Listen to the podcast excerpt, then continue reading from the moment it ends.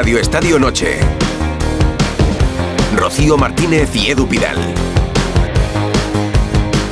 En Onda Cero.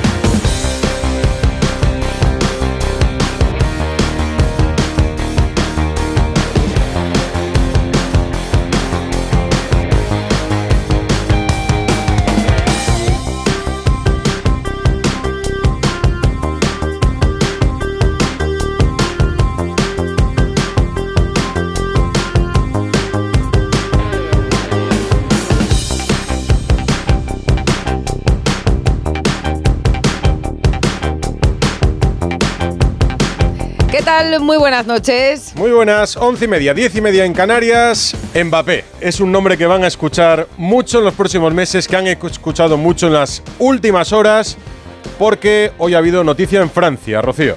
Sí, pues le ha dicho al PSG que se va.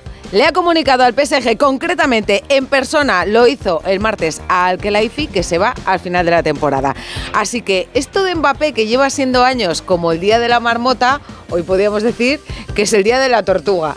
El primer paso está dado, es un paso importante. Ahora estamos ante el desenlace final. Le llevará este final por fin, después de cuántos años, siete ya. Sí, desde que se fue del Mónaco al PSG, en realidad ya se está hablando del fichaje de Mbappé por el Real Madrid. La noticia esta tarde la daba Radio Montecarlo. Mbappé le ha dicho al PSG que no seguirá a partir del final de esta temporada. ¿Dónde jugará el año que viene? Parece que en el Real Madrid.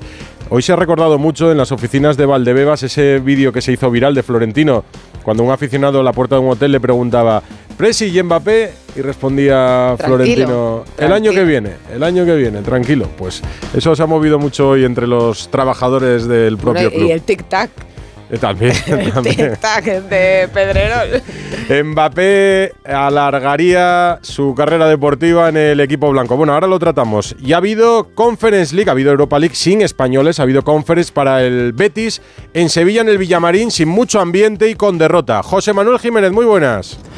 Hola Edu, hola Rocío, ¿qué tal? Muy buenas. Eh, sí, derrota por eh, 0-1 en un eh, muy mal partido del eh, conjunto verde y blanco. Eh, prácticamente un tiro de Fekir en la primera parte y parar de contar. Y en la segunda, bueno, la verdad es que el Dinamo de Zagreb no, no es que haya hecho nada del otro mundo, pero se ha encontrado ahí con una mano dentro del área de Chadi Riad. Lo ha aprovechado Petkovic, ha marcado el 0-1 y para casa. La verdad es que, como tú dices, eh, casi casi desangelado el estadio Benito Villamarín, 25.000 personas, no es nada habitual, la peor entrada eh, desde que Pellegrini está al frente del conjunto verde y blanco. La gente ha salido muy decepcionada. Además, Petzela ha visto la tarjeta amarilla y estaba percibido, o sea que no va a poder jugar el partido de vuelta del próximo jueves y va a tener que volver a tirar otra vez de Mar Roca, que no es central, porque solo hay dos eh, centrales inscritos. Esta es la valoración de Pellegrini. Que el cartel de favorito lo, lo ponen, eh, no sé qué lo pone. Este es un equipo, como he dicho muchas veces, juega siempre Champions. Nosotros llegamos a un plantel por distintos motivos muy, muy diminuido. Creo que intentamos dar la cara y creo que hicimos lo máximo que, que podíamos hacer, haciendo un mal partido. A veces otros días están más creativos, más imaginativos. En este partido nos costó muchísimo hacerle daño, pero con balón nos, fue- nos, creo- nos faltó mucho, mucha creación. Mira, estoy viendo a Pablo Fornals, que acaba de salir ahora mismo del estadio Benito Villamarín con su mujer, con eh, su hijo, y bueno, es uno de los jugadores que no está eh, inscritos en eh, esta Conference League. Tampoco Chimi, tampoco Sócrates, eh, hasta 11 ausencias tenía hoy el conjunto verde y blanco, y la verdad es que se ha hecho notar. ¿Cuándo se juega la vuelta? La vuelta próximo jueves en el estadio Maximir de Zagreb. ¿Es un alivio para el Betis quedarse fuera? Sinceramente. Bueno, un, un alivio, yo creo que no. yo creo que vale, no. vale. Lo No, es que había un bético en la reacción. Está Roberto Gómez, que, compañero de, de Onda Cero.es. Y, y Pero te ha dejado decirlo, te ha dejado contarlo. la verdad es que no lo sé. Pero me ha dicho, yo es que prefiero que se centren en la clasificación por Europa. Me decía Roberto. bueno, pues ha pinchado. pero, pero ya que te clasificas por Europa, pues intenta jugar Europa. ¿no? ya, ya, Digo sí, yo. ¿no? Eso le decía que yo, estás- Jiménez, no, eso le decía. No, la verdad es que eh, este año ha dado la sensación, porque solo le ganó los dos partidos de la primera fase al Aris Limassol, a la cenicienta del grupo de Europa League, y ahora, bueno, el partido hoy para olvidar. Muy, muy complicado se lo ha puesto. Ha perdido el Betis en el Villamarín 0-1 con el Dinamo de Zagreb. Si hay noticia, nos cuentas y si no, descansa. Gracias, Jiménez. Un abrazo. Y la fiesta del baloncesto, la fiesta de la Copa del Rey en Málaga. Sí, que ha empezado con victoria del Real Madrid, 84-79 a Lucán Murcia. Bueno, sufrieron un poquito al final, ¿eh? pero apareció un gran Campazzo, un gran Gavidec también y acaba de terminar hace nada, Edu, el partido entre el Gran Canaria, entre el Dreamland Gran Canaria y el Valencia Basket que se ha ido a la prórroga. Siguen en el Martín Carpena, claro, los hombres del baloncesto en Onda Cero este fin de semana de Copa David Camps, Isa Sánchez. Hola David, muy buenas. ¿Qué tal, Edu? ¿Qué tal, Rocío? Muy buenas noches. El Dreamland yo creo que lo van a llamar Nightmare Gran Canaria oh. porque se les ha ido un partido... es gracia fácil esta, ¿eh? Me la puse. Sí, sí, sí. ¿Cuántas veces la has utilizado? Ninguna, es la primera. Ah, es la primera. Oye, qué honor. Bote pronto. Qué honor que, lo hayas estrenado estoy, estoy, orgulloso de mí mismo. Muy bien. le voy a mandar un mensaje a mi madre ahora para que le diga, mira, apunta que esta ha sido buena porque el Gran Canaria ha ido dominando el partido tres cuartos, tres cuartos y medio. Bien es cierto que no con ventajas muy amplias, no más allá de 10 puntos, pero es que el final de partido ha sido el suyo desastroso. El Valencia Basket ha llegado a 8 puntos de ventaja, a 1.26 para el final, y cuando parecía que estaba todo sentenciado, ay amigos, esto es la Copa del Rey, les ha entrado el miedito y el Gran Canaria que ha dicho, bueno, ya como lo tenemos todo perdido, vamos a volver a jugar bien. Y en el último segundo, en sí quedaba un segundo y dos décimas, saque de fondo de Albisí y en una jugada maestra sin balón de Nico Brusino, le hace una finta a Brandon Davis, se queda solo en la esquina, anota el triple que lleva el partido a la prórroga, 77-77, y uno podría pensar, con el subidón el Gran Canaria, ¿lo tiene ya hecho? Pues no, parcial de 10 a 0 para Valencia Basket. Ha estado 3 minutos y medio sin anotar el Gran Canaria y ahí ya sí que el cuarto de final se ha terminado 89-81 y el Valencia Basket que se verá las caras con el Real Madrid que ha sufrido y muchísimo ante Lucas Murcia y el Murcia Isa que se ha quedado con la miel en los labios porque ha llegado a estar a un punto cuando restaban solo 4 minutos para el final del encuentro. Al 71-70, ¿qué tal, Rocío, Edu? Muy buenas noches. Eh, como sabéis, ha sido los dos partidos muy, pero que muy igualados, seguidores muy parecidos, aunque diferente final. En el caso del Real Madrid, como bien decía Rocío, bueno, pues ha sabido con esos jugadores claves poner la directa en la recta final de encuentro para finalizar con ese 84-79. Y un sitio Alonso que mencionaba en esa comparecencia de prensa que él venía aquí dispuesto a plantarle cara al Real Madrid y a estar convencido de que se podía llevar la victoria. Finalmente se van a casa tanto UCAM Murcia como Gran Canaria. El sábado se van a ver las caras a partir de las 6 de la tarde, Real Madrid y Valencia Basket. Pero ojito a lo que nos espera mañana, David. Sí, porque a las 6 de la tarde tenemos derby catalán entre el Barcelona y el Manresa, 9 de la noche, el partido que aquí en Málaga están esperando absolutamente todos, que es el Unicaja de Málaga frente al Lenovo Tenerife. Recordemos que el Unicaja de Málaga es el defensor del título, conquistado el año pasado en Badalona. Y lo cierto es que de momento la cosa ha empezado como siempre esperamos en una Copa del Rey, Edu Rocío, y es con espectáculo, con igualdad, con emoción, una fiesta absoluta del baloncesto aquí en Málaga. Se alargará hasta el domingo y contaremos pensaba, un Pensaba que ibas a decir que se alargará la noche en Málaga hoy para David Camps y para Isabel. Que lo disfrutaremos. con el permiso de Mbappé se puede hacer en Málaga muchas cosas, pero yo creo que Isa y yo nos vamos a ir a descansar, que mañana tempranito tenemos mucho trabajo que hacer y luego acabamos tarde y esto es una carrera de fondo, no hace falta Qué profesionalidad, de verdad. Esto díselo a tu madre también, David. También, ¿eh? sí, pero en este caso creo que no me cree. ¿eh? no.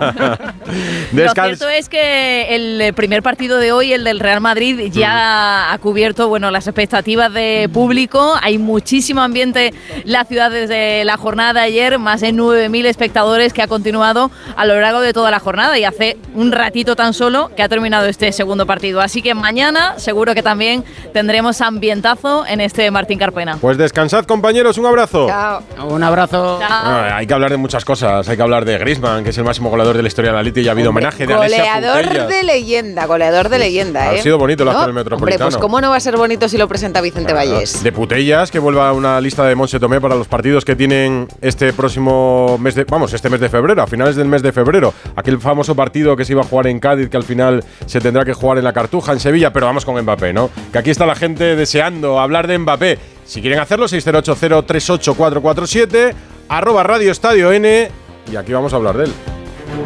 Rocío Martínez y Edu Pidal, Radio Estadio Noche. Y Susana Guas, muy buenas noches. Buenas noches. Hola. Vaya día. Eh, bueno, ha pasado lo que tenía que pasar, ¿no? Yo creo, vamos, casi nueve años en Francia. Ha cubierto el cupo. Ya no tiene nada más que demostrar. ¿Se cumple el plan? Se cumple a la perfección. Sí. El Madrid eh, quería que diera un paso al frente, que no le pasara lo del 2022 y, y lo ha dado. No quería esperar a mayo. Se hablaba de febrero, estamos en febrero, los plazos se van cumpliendo. Ahora el Madrid tiene que presentar, por eso, el contrato, yo imagino unos 25 o 30 millones de euros al año, eh, más de- derechos de imagen, que esta es otra, y una prima de fichaje que va a ser de UPA. Vamos, que perderá dinero, pero que tampoco estará mal pagado. aquí. ¿Qué significa perder dinero? No digo respecto a lo que No le cobra va a en pagar, París. pero Claro. con cheques del corte inglés el Madrid no le va a pagar. No, no, por eso. Claro, por eso. Natalia Torrente, ¿qué tal? Buenas tardes. Buenas tal? noches. Buena- Uy, buenas noches. Eh, sí, el protagonista de la jornada y de cada jornada eh, desde hoy hasta que empiece la temporada del año que viene. ¿Estás, o al- o al estás menos- cansada, ¿Estás cansada ya No, antes de no, no, empezar no, del a ver, a mí me apasiona eh, ver a Mbappé en el estadio de Vallecas y al menos una vez al año lo voy a ver. O sea, que es que esto no está pagado. Si no se cae antes, Vallecas. Agradecida, a- o lo tiran, agradecida a Florentino. No, fuera de bromas, me parece un fichajazo y estoy de acuerdo con, con Susana. Eh, lo que pasó con Florentino podía, o sea, con Mbappé y Florentino hace dos años podía tener mm, dos desenlaces. Uno, que se rompiera la relación y que jamás Mbappé pudiera volver a vestir la camiseta blanca, o vestirla, mejor dicho, vestir la camiseta blanca, o bien que se recondujera la situación, marcaran los plazos y ahora es Mbappé el que está haciendo lo que Florentino quiere y encima el PSG no se va a llevar ni un duro. Sí, Os recuerdo la Bueno. oferta de 200 millones a la que ni respondió, que es verdad que no es su principal problema. Pero veremos ahora también en cómo queda, ¿no? Eh, al Yo- final. eh, se la va- lo que se va a llevar eh, el precio del fichaje es el propio Mbappé y lo su que madre. él perdona también. Sabes Sí. que también falta por ver lo que él perdona. A mí lo que me ha Creo que él no va a perdonar nada, ¿eh? porque sí que ha demostrado que, que el dinero es una de las cosas más importantes para él, aunque se, yo creo que viene el Real Madrid para intentar ganar títulos europeos y en, en Hombre, Francia si, no ha podido. desde luego el dinero es lo más importante para él, no va al Madrid. No, lo Se que quedaría ahí. Claro. Porque al final compensas con la prima del fichaje, con los derechos de imagen, No con tal compensas, cual. es imposible compensar. Es eh, el contrato que le hicieron es el más grande y bestial de la historia del deporte. Nadie ha tenido un contrato así, ni Messi ni Cristiano, nadie lo va a ver en la vida. Entonces, más allá de eso, él nunca va a llegar ni a una cuarta parte de lo que le una en cuarta Qatar. parte. Nada. O sea, lo del Madrid, no, pero el Madrid no le va a pagar mal, lo que decía antes, no le va a pagar Claro. en cheques. Pero si es por dinero, él no vendría, no se iría a ningún otro sitio. No, claro, pero es que, eh, o sea, quiero decir. lo que me sorprende- aquí tú puedes- un partido de tenis lo, lo que me sorprende es que, es que lo haya anunciado que no les dejamos hablar a el día Susana. después, perdón, el día después de un partido de la Champions. Eso Sí. yo creo que Ahora nos cuenta Terradios. Dicen que Madrid- no es mal momento porque no va a jugar el próximo partido en casa, tiene todavía espacio hasta el partido de vuelta. Bueno, es algo a lo que se van No haciendo creo la que idea. ni el Madrid se imaginara que esto podría saltar hoy, ¿eh? A ver, yo en este programa he escuchado al látigo Serrano decir que él se iba en coche hasta París para traer a Mbappé. Supongo que lo has arrancado ya, látigo. Buenas noches. Sí, ya tengo los puntos de carga, que el mío es eléctrico y no llego directo hasta París, pero sí, yo vivo en la, en la Mbappésfera desde 2018. Creo que el mejor jugador del mundo tenía que jugar en el mejor equipo del mundo, no pudo ser eh, cuando le puso el PSG el mismo dinero que el Madrid al Mónaco, 180 millones, y le puso a él en su primer contrato con 18 años 10 millones netos, que entonces en el Madrid lo ganaban Cristiano eh, y Bale, no sé si Benzema llegaba a los 10 netos por ahí, por ahí lo rondaba. Y, y me parece que, bueno, em, no, de- no le demos por fichado, sí va a acabar fichando, pero el culebrón no ha terminado. El culebrón está a la mitad. Porque ahora, eh, pues eh, el entorno de Mbappé y su madre van a apretar, el Madrid va a apretar, pero el Madrid le va a poner sobre la mesa un dinero que no ha ganado nunca ningún jugador en el club. Y sí, como dice Susana, va a poder seguir comiendo a la carta, no tendrá que comer el menú del día. O sea, le, le va a dar y la declaración de la renta le va a salir a pagar. No, y que, Yo- si, que- que es- si quiere ser el mejor jugador del mundo, mm, Rocío, eh, tiene que irse a un club donde gane títulos importantes y el Madrid al menos opta a ganarlos. Y eh, dejar la año. liga francesa. Y él- Claro. Él y la madre, las cartas del Madrid ya las conocen. Están encima de la Yo es mesa. que sinceramente Él creo está que el contrato desde el está día 1 firmado. de enero. Claro. No, ¿Qué- firmado aún no está, ¿eh? Tenemos- Todavía no. Tenemos a, tenemos a Esteban también aquí con nosotros. Esteban, ¿tú también llevas toda la tarde hablando de Mbappé? Hola, no, yo llevo desde que tengo uso de razón casi, ¿no? Porque, porque voy a hacer dos años con vosotros y creo que todos los días ha salido el tema Mbappé que yo he intervenido. Exagerado, ¿eh? Sí, sí. No, pero mira, eh, quería comentar un par de cosas que estaba aquí apuntando ahora mientras hablaban, como siempre, mis compañeros con acierto. Y quería comentar, Florentino eh, muy pocas veces se equivoca, pero dos veces no lo recuerdo nunca, eso nunca. Dos, creo que Mbappé no es para ese sitio donde más gane, pero yo he jugado en sitio donde gané más dinero y no era tan feliz como donde ganaba menos, porque me daban otras cosas, otra calidad de vida, otro sitio donde poder gastar ese dinero, ¿no? por decirlo de alguna manera. Hmm. Y luego también eh, decirle a Susana que algunos clubes sí que pagaron no sé si pagarán, pero sí pagaron algunas cosas en cheques de corte inglés. ¿Sí? Qué grande. Sí, sí. Un equipo sevillano, un equipo sevillano que va de verde y blanco. Bueno. Sí, sí, sí. El corte inglés seguía funcionando. Algún, premio lo pagaba El presidente Atlético de Madrid 20 años, ¿no? pagado en cheques de corte inglés. Oye, que, tiene, que tiene, a su presidente, además ahora Pachuchillo lo opera. ¿eh? Un abrazo desde aquí a la familia de, de, Lopera. Y en bolsas de basura salieron muchos futbolistas también con dinero. Uy, en bolsas de basura fuera del fútbol también ha habido. el caso este, Mira, en París no, ya no se lleva, ya no, no se lleva. En París no han pagado con cheques del corte inglés. En París yo creo que llevan tiempo haciéndose la idea de que Mbappé no va a jugar allí la próxima temporada. Saben que no iba a hacer efectivo ese año de contrato que tenía la posibilidad de ampliar, 2025 es lo que leímos en la camiseta de Mbappé, en aquella renovación en el césped del Parque de los Príncipes, y de alguna manera desde el PSG empiezan a deslizar ya que se acabó el equipo de las estrellas, el equipo de los galácticos, y a partir de ahora van a construir un equipo, un grupo, un conjunto, un vestuario. El Neymar, Messi, Mbappé desaparece y aparece un nuevo PSG. París, Manu Terradillos, muy buenas. Buenas noches, bonsoir, ¿cómo estáis? ¿Haya sido tal la bomba como en Madrid o no? Sí, sí, sí, ha sido algo además que se ha expandido muy, muy rápido. No por el hecho de que se esperase, perdón, porque era algo que se esperaba eh, no ha dejado de sorprender, un poco por el momento en el que ha caído, porque no se esperaba, pero sí es verdad, como decías, que no vuelven hasta dentro de días a jugar en casa y eso puede dar cierta calma. Eh, pero no se esperaba, no se esperaba, sorprendido bastante. Ahora ya se empieza a digerir, ya estamos un poco en calma después de toda esa vorágine que ha habido por la tarde como, como comentabais, como había comunicado al PSG el martes, o más bien al Gelaifi que se iba. Y bueno, recordar que no es oficial aún, por mucho que se diga oficioso, no sé si comunicado o no. Yo lo que sí sé es que el club ha hecho pasar ese mensaje a los, eh, a los medios de comunicación donde defendían eso de que ahora querían construir un equipo. Pero eh, se hará oficial cuando terminen las negociaciones de la salida porque algo va a perdonar, porque sobre la mesa está la posibilidad de que compense al PSG con la prima de fichaje que hipotéticamente en este caso debería recibir del Real Madrid. Así que hay algo perdonaría. Pero esto ya es eh, cuenta atrás hasta que ya se haga oficial y después eh, se haga oficial a dónde va a ir. Cuéntanos la película de los hechos, mano. Que por cierto, pues lo has contado muy bien, te he visto muy bien en la tele, en Movistar con Susana esta tarde. Qué grande. Contando un poco todo lo, que sabía. No, contando todo. Bueno, todo, estoy, lo, que nos ha dado tiempo. El, el anuncio fue el martes, que tenía el, eh, tenía el equipo de entrenamiento antes de la, del partido de la Real Sociedad. Eh, fue un encuentro cara a cara, eh, sin nadie más, por lo que sabemos, o se sabe, bastante cordial y además porque cumple una de las cosas que exigía el PSG, que es eh, al Geraifi también saberlo ellos primero, antes de que se comunicase para poder trabajar luego en esa comunicación. Mm.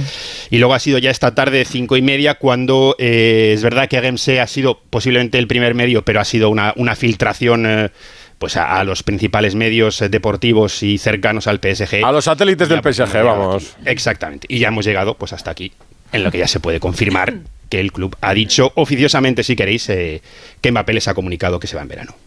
Me encanta cuando cita en el comunicado oficioso a todos los jóvenes, como Barcala, mm. deja claro que tiene 21 años, Zaire Emery, 17, y dice Mbappé, que tiene 26 luego tiene 25, ¿no? Creo Mbappé, pero lo, dice como si fuera un viejo ya. Lo, ha dejado como, ¿no? Tengo a los jóvenes, ahora quiero cambiar los galácticos por los jóvenes y Mbappé ya tiene 26, ¿no? Es como desprecio, ya que ya, ya está mayor, ahora se han dado cuenta, ¿no? En fin, yo creo que también va a ser un poco intentar acabar de la mejor manera posible, pero es difícil, ¿eh? Es difícil.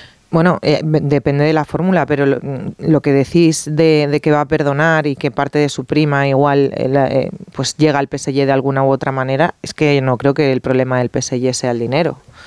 Eh, yo creo que es una cuestión de orgullo y lo demostró Alkelaifi hace dos años cuando eh, mm, se la jugó al propio Florentino, cuando después eh, no le contestó sobre la oferta y demás. Y esto es lo que más va a doler en París. es verdad que, se ha visto muchísima menos hostilidad por parte del PSG que hace dos años que era no, no y no. ¿Y cómo ha caído esta noticia en el Real Madrid? Pues tenemos a Alberto Pereiro también aquí en Radio Estadio Noche. Alberto, buenas noches. Hola. ¿Eso qué, significa? Está imitando. ¿Eso qué significa? vamos a ver, acá hay, gente durmiendo muy bien, porque hay alguno que está durmiendo ya. Hace poco que se ha metido en la cama, pero está durmiendo ya.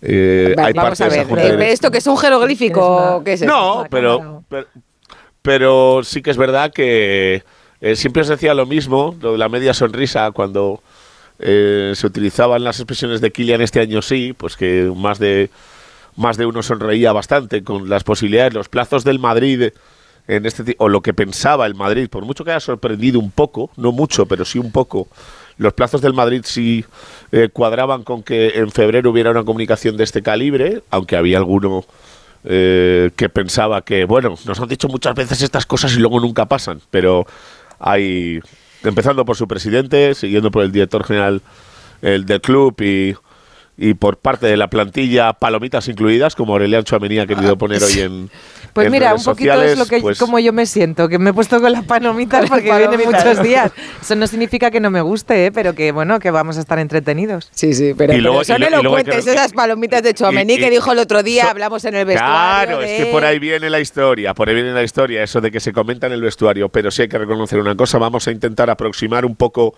eh, lo que empezaba a esbozar Susana ahora con el tema de la pasta. Eh, al Madrid le consta que eh, Mbappé perdona 90 millones de euros, y si no que me corrija Manu, de la última prima de fichaje de esta temporada. El Madrid le va a ofrecer entre 120 y 130 millones de prima de fichaje por el club.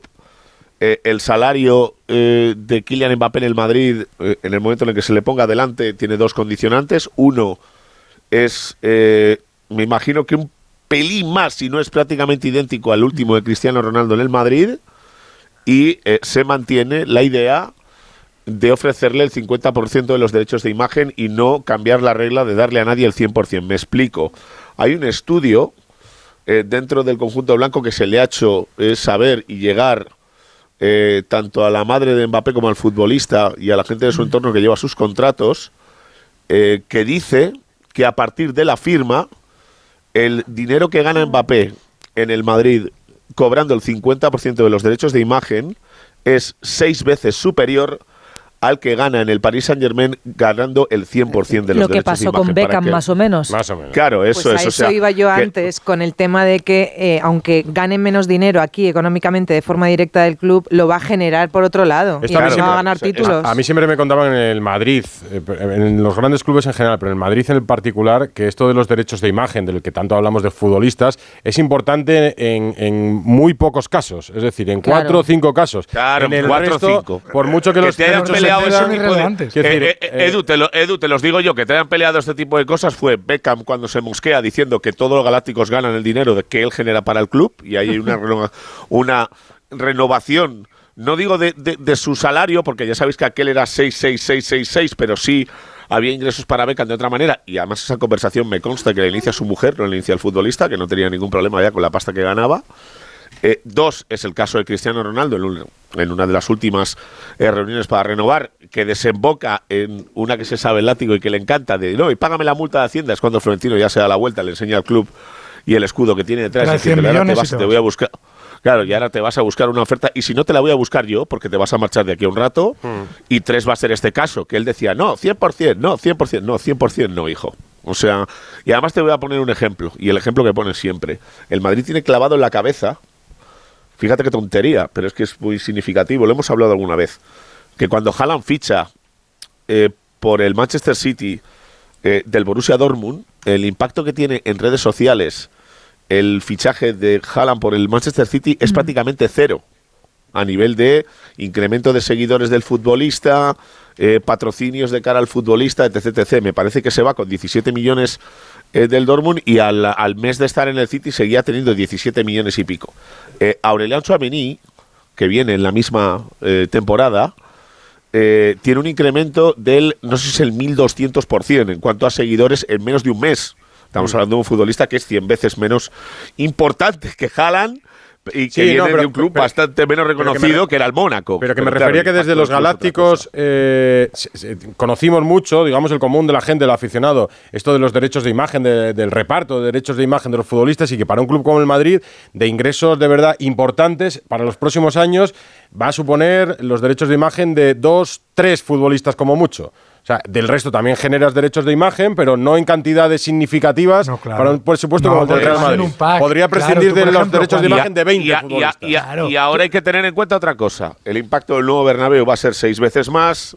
Los ingresos económicos de la liga van a ser no sé cuántas veces más. Hmm. El movimiento eh, que genera Mbappé para patrocinadores del club hace un incremento brutal de pasta para el Madrid. Bueno, esa historia ya, la- ya- ya no la conocemos. Pero, Eh, pero y o sea, lo, que lo damos ya por. eso. Lo podemos dar por hecho, porque claro, No, a mí pero te asalta. no, no, claro, pero vamos, que- escucha, no, no, pero Rocío, escucha, no, yo no, yo no Pero blanco y en botella, Es verdad ¿no? que el Madrid no le ha presentado la oferta, pero el Madrid sabe lo que le va a presentar y por eso te lo puedo Claro, decir. y, Claro, y- es que y- a y mí me resulta- sabe lo que le van a presentar. Aunque no se lo han presentado, lo sabe.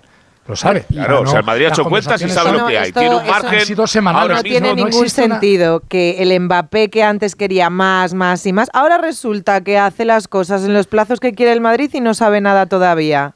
Hombre, está claro que está No, no, no, no, los Natalia, cuidado, cuidado, cuidado. Yo no digo, es que no yo no digo que no sepa nada todavía. Digo que no tiene una oferta delante del Madrid para No poder existe. firmar Creo que la mañana, madre de la va a Mbappé tener, sabe claro hasta el la va a último tener, céntimo que va a cobrar no Mbappé ya. Pero no de ahora. No, no, sí que es verdad madre- que No, no, pero ya te lo digo, 130, 27 y 50%, eso lo tenemos claro todos. Ya. Resultaría Es un poco complicado pensar que Mbappé hace este anuncio sin tener No, se lo ha dicho, se saber- lo ha dicho, claro claro que se lo ha dicho. va. saber no, cuál es, se cuál es su dicho, futuro, claro. porque a mí es más me asalta No, eh, sin equipo no se va a quedar, ¿eh? No, pero me asalta, me asalta una pregunta, se la voy a hacer a Esteban, porque ahora mismo Mbappé le ha dicho al PSG, me voy a final de temporada, pero no ha No, firmado me voy nada. y no me hagas más ofertas. claro, Cuidado, pero lo no ha ¿eh? firmado nada por nadie. ¿Qué pasa si Mbappé se lesiona el fin de semana? Pues me imagino primero que tendrá un Se seguro. Valdebebas. ya, no pero un seguro te, te da el dinero, no te da un club. Bueno, pero eso, eso le pasó a Víctor Valdés, eso le pasó a la gente que tiene la mala suerte de que en este periodo te lesionas. me le puede imagino, me imagino que es, ese, ese tema legal o, o, o semilegal lo tengan cubierto, que lo hayan valorado. Es decir, ¿qué pasa ahora si me lesione? Bueno, oye, para eso están los representantes, no solo para cobrar comisiones. Tendrá un buen asesor legal que le diga, oye, vamos a cerrar, bien que sea el Real Madrid si ya has firmado, porque a lo mejor, imagínate que han firmado y ya le cubre el Real Madrid del día uno, que puede haberlo firmado, aunque nadie lo sepa. Está claro. O dos, vamos a contratar una buena póliza, vamos a, primero, seguro, el hombre. tema económico, que nos cubra el posible contrato, y dos, vamos a decir también con el club al que voy, oye, si me lesiono, tú me acoges igual. Eso va a depender de cuándo se produce la firma y en el momento que te lesiones con quién estás firmado. Es decir, si no has firmado con Real Madrid, pues podría tener un problema como le pasó a Vito Valdés, ¿por qué no? Pues Mbappé le ha dicho al PSG que no va a seguir en París más allá de este verano. El destino es el Real Madrid, ¿no? Yo creo que pinta de blanco. Radio Estadio Noche. Rocío Martínez y Edu Vidal. Noche Radio Estadio desde una fábrica en Ciudad Real. Eh, yo echaría a Vinicius y a Rodrigo por Mbappé. Y Mbappé, la noche de Madrid y Mbappé. ¿Dónde ha dicho? ¿Villarreal o Ciudad, Ciudad Real, No hace Ciudad falta Real. echar a Oye, nadie, ¿no? gusta mucho hacer compañía a la gente cuando La está fábrica. trabajando, claro que sí. Así que un abrazo para este amigo de Ciudad Real y todos sus compañeros. Es como la función de la radio un poco, ¿no? También Claro. a estas horas. ¿Se tendría que desprender el del Real Madrid de alguna de sus estrellas si fichase a Mbappé? Es la pregunta que hemos propuesto hoy en nuestra cuenta de Twitter. El 33% dice que sí, que se tendría que desprender de alguno de los jugadores. El 67% dice que no, que no haría falta. Y dentro de las respuestas que nos dan, eh, dicen pinta que el que tendría que salir sería Rodrigo, pero también son muchos los que opinan que será eh, Vinicius, porque dicen que ocupa el mismo puesto que Mbappé en el campo y que el Real Madrid podría sacar un buen dinerito en caso de vender al brasileño. Nadie piensa que con la Superliga, quién sabe, en el horizonte, serán más partidos. Pues 30 partidos más. Con lo cual, no, no, no necesitas más más partidos. plantilla, sí. Hay que recordarle al personal que el año que viene viene Enrique al Madrid, ¿eh? Cuidado, ¿eh? Claro. Yo sí creo que La delantera del Madrid, tela, ¿eh? Mbappé, Endricky, es para los próximos 20 años. Yo sí Yo creo, creo que la- Otra cosa, recordar yo sí creo que el puede salir alguien la del Real Madrid. Yo no. Tengo que recordar que recordar que Mbappé tiene toda la intención de jugar los Juegos Olímpicos con Brasil. Eh, con Brasil, Con Brasil, de Pues Enrique en el otro día con. Francia. Brasil no, porque ya la Brasil liamos. se pasa Sí, juego. ya otro, otro culebrón no, Yo- por yo- favor. que- No, que yo la, sí- la yo- intención del Madrid Sí. es no vender a nadie en la primera temporada. El primer Es año. Probar esa, Mm. esa- ese- el primer año Sí. es probar la cohabitación de los tres que jueguen arriba, que lo normal es que sean eh, Vinicius, Mbappé y Bellingham. Y en la segunda unidad serían Rodrigo Brahim y Hendrik, el- digamos los tres suplentes. A ver cómo, porque por detrás gente como Kroos. Camavinga y Valverde son intocables, tienes también a Chouameni, es decir, no puede jugar con 14. Eh, eso va a implicar que Rodrigo va a ser suplente muchas veces, que Vinicius será suplente alguna vez, que también algún partido, posiblemente en Vallecas, descansará Mbappé. Escucha, y, entonces, y que, claro, que ha eh, demostrado que hay muchas lesiones, el látigo. No, hombre, claro, claro, por Joder, supuesto. tantas que ¿Para qué vas a vender a nadie?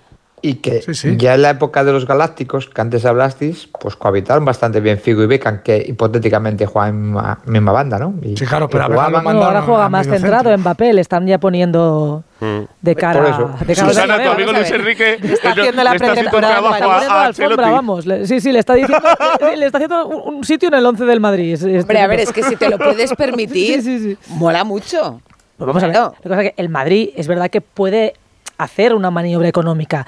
Nunca se ha vuelto loco con nadie. Vendió a Cristiano, ven- vendió a Ramos, a Casemiro por 80 millones. Vende a bien. María, a Ozil, a Vende- Morata, no, y además a es que es un a club que vende muy bien y no se enchocha con los pasta, jugadores. ¿eh? Claro. Yo creo que ahora mismo a Vinicius no le sueltan ni loco. Hubo No, un no. tiempo, que es verdad que con eh, tanto show en cada partido fuera de casa, eh, no gustaba dentro del club, pero tal y como está, tú no Pero- puedes venderlo. Yo lo- ahora mismo ni loco. Y a Rodrigo, hombre, si viene una oferta de 100 millones, pues igual se valora, ¿no? Pero ahora mismo, no.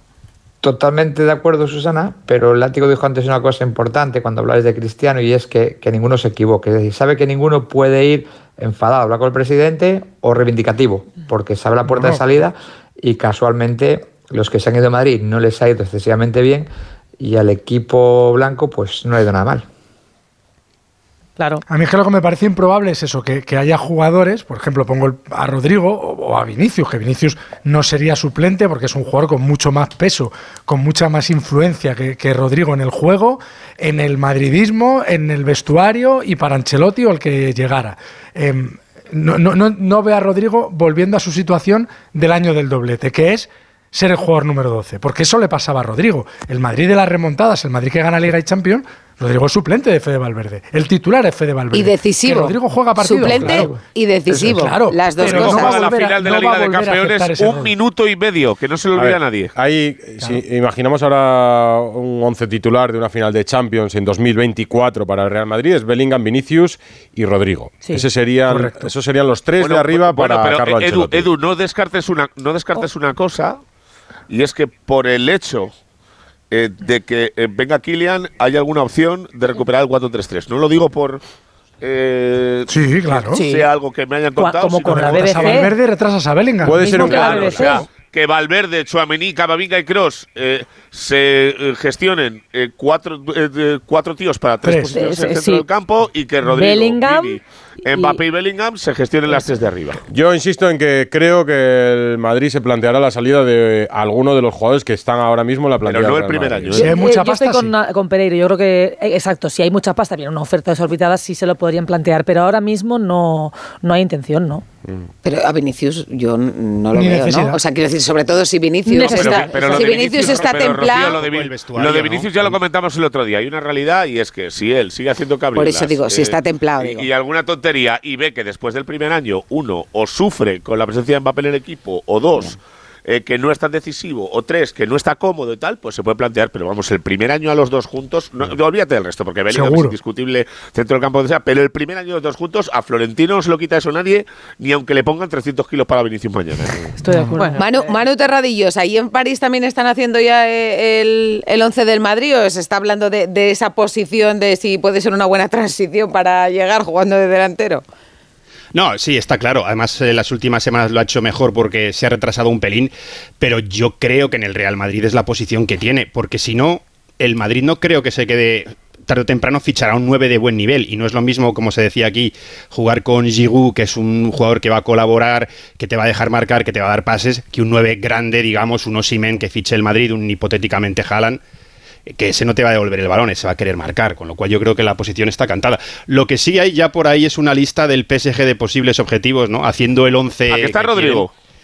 No, está, está uno, ahora hay que decirse a Alfredo Martínez, está Gaby en esa lista. Aparte de nombres como Simén, Bernardo Silva. Pobre está Barça, Gavi. no, no me no. Dime, Manu. Que no, que no se vaya Gaby al PSG, hombre. No, no, decía eso, decía eso nada más, que está, que está aquí mi consejo a Gaby, al que admiro muchísimo, no te vayas al PSG. Rocío, si, se va es porque el, Barça lo- el Barça lo vende, porque tiene mil millones de cláusula. Mm, pero Y no creo que lo pague mil millones. Es decir, yo si creo que va- Gaby es un poco. Mira, mira lo, que, lo que le están echando de menos este año, ¿eh? Sí, es algo que- más que un futbolista. Si se va del Barça no es porque Gaby quiera, es, es porque lo venden.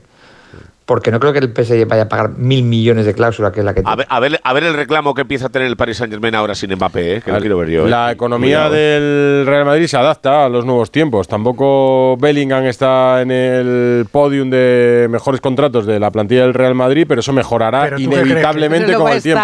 lo- y Claro, muy pronto, no, además, el me da a mí. El Madrid sabe desde noviembre, bueno, y, y el entorno de Bellingham, que va a haber una propuesta de mejora de contrato a final de esta Final de temporada. O sea, en noviembre empezaron a echarse las manos a la cabeza diciendo, pero que este tío, este tío va a meter 20 goles. O sea, eh, y entonces el, Madrid- el propio Madrid, y en el contrato de Mbappé, no descartéis que el Madrid ponga, o que el jugador pida que se pongan, revisiones bianuales. Es decir, yo te firmo por Eso sí- cinco eso sí temporadas. que va a ser látigo una club Claro, todos los veranos, claro. eh, como Messi en el Barcelona. normal, porque tal, en cuanto llegue. cual, eh, eh, joder, claro, si, si el Madrid cae de esta Champions con el que sea, y el año que viene llega Mbappé y la gana, dice Mbappé, un momentito, eh, que estaba yo, ¿eh? yo- yo creo que- Imagínate que- negociar ese contrato de Mm. Mbappé. Que está Claro, siendo exagerado con lo de va a ser bianual. Para el- los que lo están haciendo en el Madrid. ¿eh? O sea, Será que ser anual.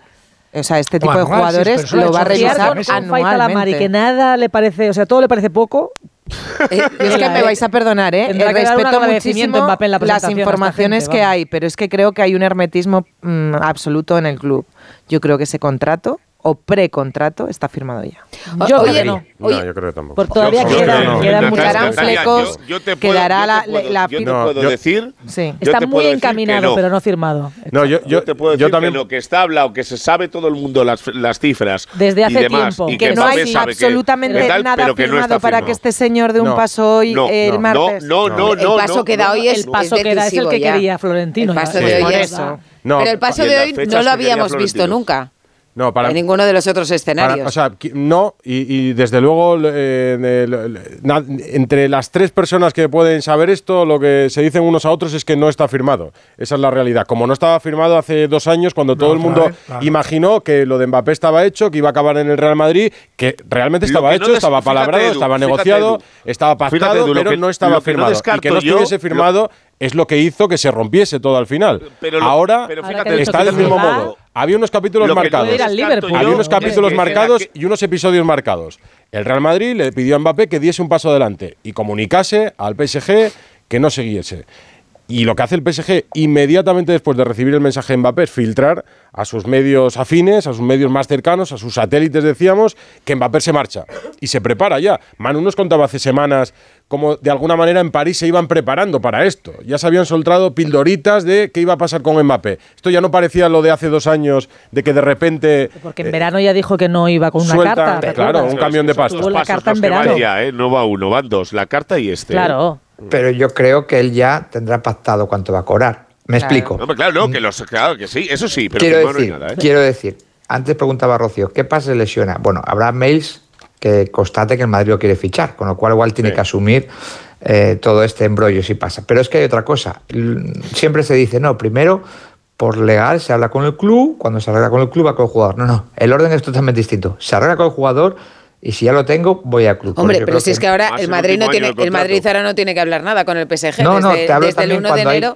Cuando hay esta famosa fecha del 1 de enero, los seis meses famosos, que legalmente no puedes negociar con un jugador, eso no se cumple casi nunca. Las relaciones entre el Madrid y el PSG, Esteban, han cambiado mucho en los últimos años. Recordáis que durante toda esta serie larguísima de episodios que ha tenido y de temporadas, el caso Mbappé, desde que estaba en el Mónaco, ha habido todo tipo de comunicados, por ejemplo, de desmentidos de informaciones, de, de Con Neymar diferentes informaciones que ha habido con Neymar y con Mbappé, por cuidar también la relación que ha habido con el PSG. La relación entre el PSG y el Real Madrid ahora es distinta. Los intereses en cuanto a la Superliga son distintos, van por diferente camino. Bastante fría, vamos a dejarlo ahí. Sí, es, es nula, bastante fría. apura. Es que- Pero es que es verdad no sé que si yo os creo- acordáis Dale, al dale. que la IFI invitaba a Florentino al- a su palco en Roland Garros. Mm. No, no, que, que la Iban Florentino juntos, eran ¿eh? uña y carne. Hasta, hasta Eran, que o se sea, pegaron eran por un futbolista, déjate de leches. Claro. Bueno, ahora tienen el asunto Superliga también que les eh, separa, que les separa un Y poco. con el Emir especialmente. Pero sí que es verdad que en aquel 2021, ¿no? Cuando el Real Madrid llega a ofrecer eh, 200 millones y eh, cuando todo hace, estaba... hace tres ofertas y no le contestan ninguna. 160, a los tres días 180 y la última, aunque me lo nieguen, hace una de 200 que ya lo hace yo creo que por tocar las narices y por ver si suena la flauta y le contesta lo mismo que las, que las dos anteriores. No sabe, no contesta. Cuando- lo dejan en leído, como se dice ahora, ¿no? Claro, eso es. Cuando, cuando el Real Madrid, digamos que lo tiene hecho con Mbappé y Mbappé a última hora dice que ahora no voy, eh, llamó mucho la atención la reacción del Madrid. Tú puedes esperar que ante un hecho así dices, pues rencor, eh, ahora voy a Ahí sí que rajar pensé aquí yo que lo más Madrid tenía algo grande. firmado. Y No, sin pero es lo que te embargo, digo. la, la- la reacción de Florentino Pérez que escuchamos en el chiringuito fue este no es mi Mbappé, fue como una cosa comprensiva, este es un chico joven al que han presionado mucho. Quiero decir que el Madrid nunca cerró esa puerta. Pero porque, Sabía- claro. porque Florentino, que es el primero de los aficionados del Real Madrid, porque es más forofo que cualquiera que nos podamos imaginar, hablando de fútbol, en, en la distancia corta o en privado, ahí salió el Florentino empresario. Ahí salió el Florentino que piensa en una decisión estratégica, no en un fichaje deportivo. claro. Cabeza fría. Sí, sí, no el Totalmente. aficionado Ya, que pero- lleva la pero, camiseta del eh, Real eh, Madrid. Edu- Y que salió el- que no venga no, nunca. ahí salió el Florentino Edu, que dice, para el nuevo Susana- Bernabéu necesito a Mbappé, para la, Claro. la nueva Aquí- economía del Madrid necesito a Mbappé, claro. para el presupuesto de los próximos años necesito a Mbappé. Ahí salió el Florentino empresario. Aquí contó Susana una cosa que a mí no se me olvidará en la vida, porque me acuerdo eh, que en la misma semana en la que Susana lo contó, lo había escuchado yo de chascarrillo y no me lo terminé de creer, pero era verdad. Y es que a partir del, del inicio de la temporada eh, 23-24 en la que estamos ahora, eh, ya sabemos que im- importa bastante poco las voces colindantes a la Junta Directiva y los pepito grillos que pueda tener Florentino Pérez a la hora de que le digan, oye, no fiches a este y no fiches al otro, porque al final hace lo que él quiere. Pero sí que había gente que se bajaba del barco para no Sí, sí, intentar claro. eh, eh, evitar un tercer bochorno en caso de que se produjera. Mm. Eh, y ahora es eh, todos esos eh, van a, a- a- a la, a la cueva más cercana que pillen a meterse debajo y decir, no, Presi, yo jamás te dije eso. Yo te dije que insistieras y que fueras a por él y que era nuestro cuando Y había que gente quiero le primera dijo- fila en la presentación. Pero todavía Claro, está ya, firmado, claro, es que ahora todavía no- no está no firmado. está firmado, Cuidado, no. cuidado, pero la reacción que, que la reacción, sentado ahí en el la reacción que tuvieron algunas personas cercanas, a- cercanas al Madrid o al presidente es lógica también un aficionado del Real Madrid. Lo primero que sale después de aquella semana en la que todo se desarma, esa primera reacción de decir, pues yo ya no lo quiero. Pues es lógica, la veíamos en Pero muchos aficionados a las Estamos puertas de del acuerdo que Bernabéu. se ha olvidado eso, ¿eh? el desengaño a todo madridista cabreado con Mbappé Mm. se ha olvidado. No, 100%. no, no. Bueno, no a todos. Yo creo- no que- madridistas. Pero ¿cómo que no? No a todos los No, madridistas. no sé si vais a encontrar uno que no quiera A mí Mbappé. me acaba de escribir uno, un madridista, un aficionado madridista, que me ha dicho, dice que no, que no. Hay de gente todo, que- hay todo. tú, quiere que se vaya que a otro equipo y gane la Copa de Europa No, con otro que equipo. No Yo no. creo que incluso Que se vaya al Barça. El primero. Manu. En cuanto ha salido la noticia, en cuanto ha salido la noticia en Francia de que ha dicho al PSG que se va, yo creo que ya prácticamente el 99% de los madridistas le han perdonado. Hombre, Puede ser ni que que cuando marque el primer eso- gol, ni te Además, digo. eh, ellos Ni hará falta Eso sí casi. que lo veo más, porque yo creo que hace unas semanas la gente todavía, a ver si va a venir a desestabilizar el vestuario, ¿eh? a ver que este Pero chico hay que hacer lo es- que él quiere. Esas, Es que- son chorradas tan grandes. Una chorrada. También se tenía que morir jugadores- Vinicius los con jugadores del Bellingham. Madrid quieren que venga. Y- quieren y- que y venga, Bellingham si es que que al yo final- creo que al final todo aficionado quiere a los mejores Oh, y- eh, y- y jugadores Vinicius ahora está, después no es de ninguna lesión. Eso que, que se dice. O sea, cuidado con el ego de Mbappé, ¿eh?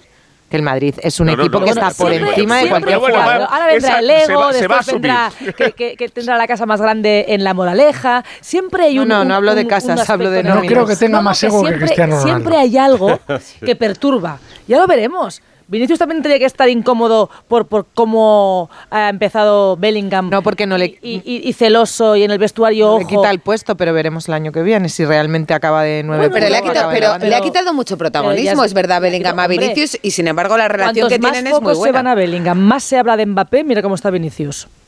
Ah, eh, De eso, 12. eso es a lo que iba a ir yo, ¿eh? Cuidado, cuidado con Vini, que Vini ha pasado de ser un meme con patas eh, a. Y, y lo digo tal cual porque es que es lo que era, ¿eh? O sea, no, no se le puede poner paños calientes a lo que era Vinicius, que era un Hay- meme con piernas. Hay una diferencia. Eh, a- a- a meterse una Copa de Europa él solo con un portero y con Benzema a que venga Bellingham y que cuando venga Bellingham esté en su prime, todo el mundo esté flipando con Bellingham, de repente diga, cuidadito, que cuando aparezco yo aquí este del mundo soy yo. ¿eh? esto es un puñetazo en el mercado y en el mundo del fútbol, porque queramos o no, Vinicius y Bellingham en menor medida eran dos futbolistas eran dos futbolistas en construcción. Vinicius llegó aquí como un joven de 18 años, recién llegado, que como decís, por momentos se llegó a dudar de si triunfaría. El PSG llegó a ofrecer, me parece que 45 millones de euros por Vinicius la temporada de Zidane cuando con Zidane no jugaba y el Madrid dijo no, 45 millones, imaginemos cuántos y por Casemiro cuánto vale ahora mismo Vinicius y el Madrid con Florentino a la cabeza dijo no, porque algunos hubieran dicho sí, pero Florentino dijo no.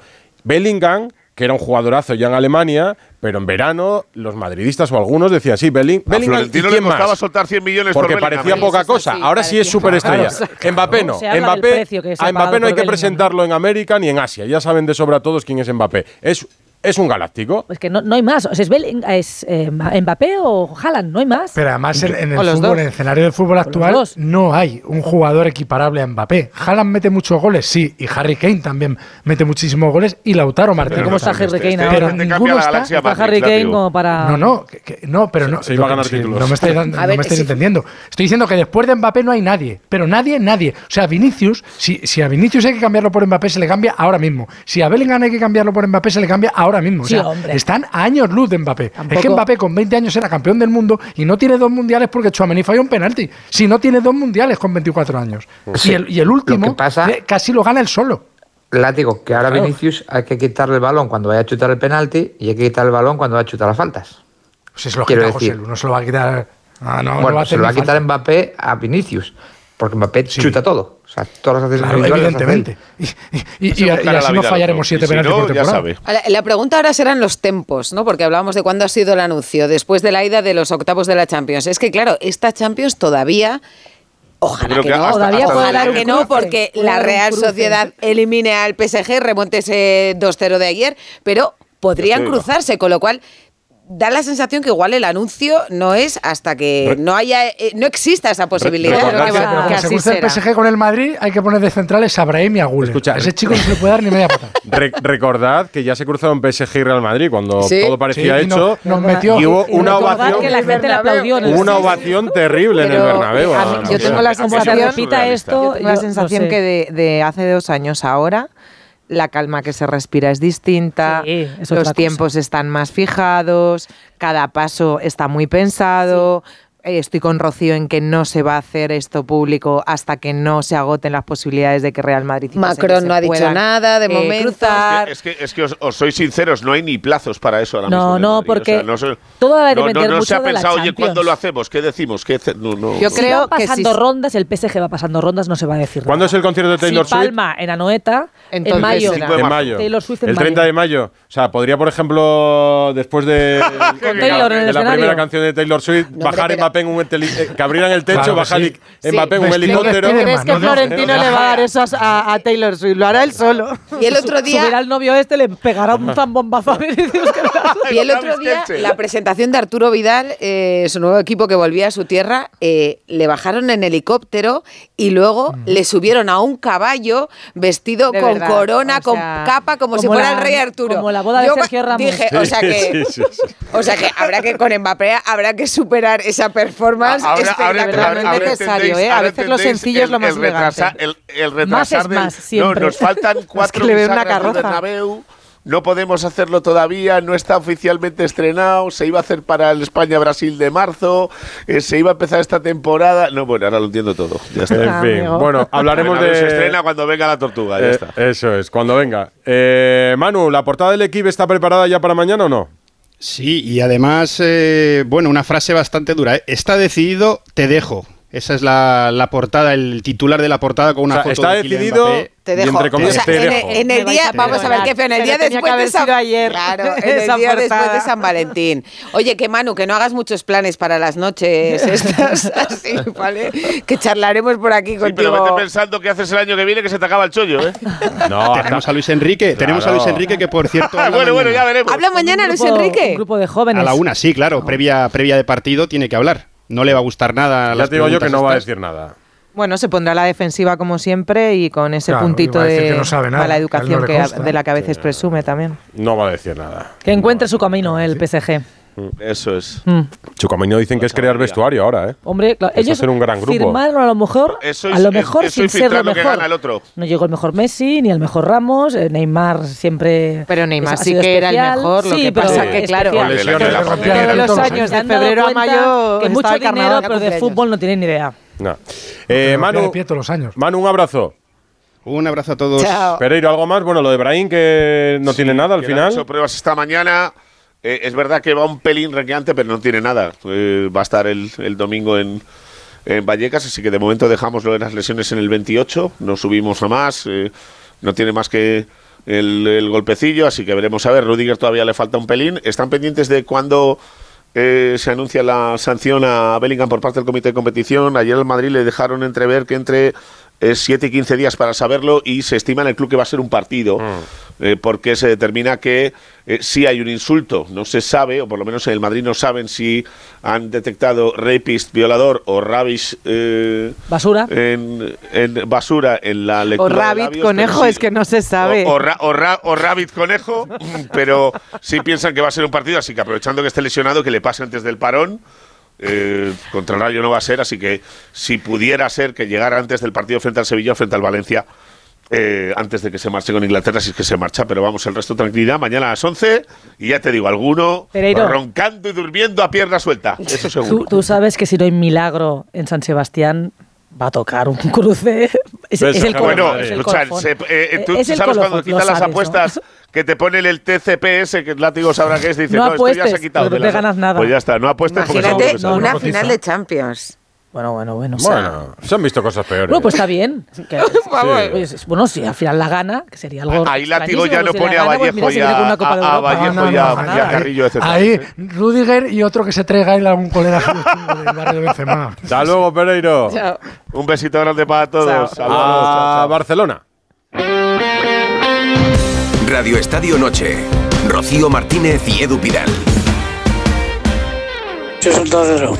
La mayor equivocación que tiene el Madrid fue no fichar a Haaland y querer fichar a Mbappé. Yo me parece que si Mbappé va al Madrid, la buena sintonía que hay en el vestuario irá por el aire. Yo creo que será una gran equivocación. Buenas noches. Buenas noches, buenas noches. Ana. Pues es que hay gente que opina esto, ahora os leo. Eh, ¿Se tendría que desprender el Real Madrid de alguna de sus estrellas si llega Mbappé? El 68% opina que no, que no hace falta, el 32% que sí, siguen pensando la mayoría que sería Vinicius el que tenga que salir del Real Madrid, pero por ejemplo hay casos como el de un aficionado que nos dice, sí, yo me desprendería de Mbappé. Llegó a existir el debate Mira, de ¿qué Susana. preferís, Haaland o Mbappé? Esto llegó a existir también. Y Claro. mucho. Claro. Recordáis que el Barça Tantos años ha Sí, yo existido creo todo. que si hubiera opción de fichar a uno o a otro, Mbappé. sería debate. Yo creo que la gente. No, no no, lo yo creo que en el Madrid seguirían teniendo claro que el fichaje es Mbappé. ¿eh? En el Sobre club todo por sí. lo que te digo del, del- del fichaje estratégico. Pero mira, en Barcelona llegaron a asegurar que iban a intentar el fichaje Haaland. Lo dijo Laporta, creo, ¿no? Sí. Laporta lo Laporta dijo. estuvo Igual intentan el de Mbappé. La Porta Se con reunió, él. ¿no? No, fue ah, Con Xavi. su representante. Se, se reunieron en, Alfredo en Martínez. Alemania. En Hola. Alemania, Si no me equivoco, que Buenas, Alfredo. buenas noches, buenas noches. Noto mucha euforia. No, sí, sí, pero ¿quién fue? ¿Quién fue? La Liga, No, no, Xavi- Xavi se muere, la Liga. No, Yo te digo también, esto hasta que no esté firmado Bueno, con los primero que venga. Claro, claro. Primero que venga y luego ya. Oye, no, que igual pues- el pues- Barça igual puede entrar en la puja también. Eso está claro. Primero que venga y luego no, ya. pues mira, la verdad es que una cosa es decirlo y otra es la realidad. Yo creo que el Barcelona no está para competir ahora por Mbappé, aunque en su momento se dijo y, también lo que sí es cierto, lo que comentabais, en Alemania se reunieron con Haaland eh, tanto eh, Xavi como Jordi Cruyff. Tuvieron una reunión, Xavi le expresó lo que quería, porque Xavi se involucraba siempre mucho en el tema de fichajes. Él hablaba personalmente con los jugadores, también con Lewandowski, les trataba de convencer con su proyecto futbolístico, pero en esta oportunidad me temo que no hay, no hay conversaciones con, con Mbappé, eh, primero porque es absolutamente imposible. Por cierto, habéis comentado el tema de lo de, de Gaby. He visto ya una lista enorme. Fijaros, el gran sustituto de Mbappé en el PSG sería Osimhen. Se habla de Salah, Bernardo Silva y otra lista con Joshua Kimmich, Bruno Guimaraes y Gaby. Como bien habéis apuntado vosotros, Esteban especialmente, tiene una cláusula de mil millones y evidentemente el Barcelona no lo vende. Otra cosa es que le pusieran 300, 400 millones. Pero sí hay una curiosidad y es que el representante de Gaby es Iván de la Peña, que es representante de Luis Enrique. Pero eso no quiere, no quiere decir nada. Lo único que sí es cierto que hay muy buena relación entre, entre Gaby, Luis Enrique y, y evidentemente con la presencia de su representante. Hay una buena relación también de la porta con Pini Zahavi, que es el nuevo representante de Flick. Sí, ¿no? señor. Sí, señor. Eh, evidentemente, en los últimos tiempos en Can Barça solo han entrado futbolistas eh, vinculados a, a dos representantes. Pinizavi, que ha traído entre otros a Robert Lewandowski, y eh, Jorge Méndez. Pues en el día de hoy hemos conocido en Alemania que efectivamente eh, Hansi Flick, que no debía tener ningún representante que le llevara personalmente los temas, ha contactado con el eh, representante israelí, que también lleva otra serie de, de entrenadores, también tiene muy buena relación con Tuchel, de ahí que se abra la vía alemana. Yo creo que ahora mismo el mejor, mejor, mejor posicionado de- para ficha- eh, entrenar al Barcelona la temporada que viene es Flick. por ¿no? muchos condicionantes. Sí, encima está aprendiendo porque- español ya también. No, y además, él queda libre, o sea, vamos, no que quede libre, es que no, no tiene ningún compromiso.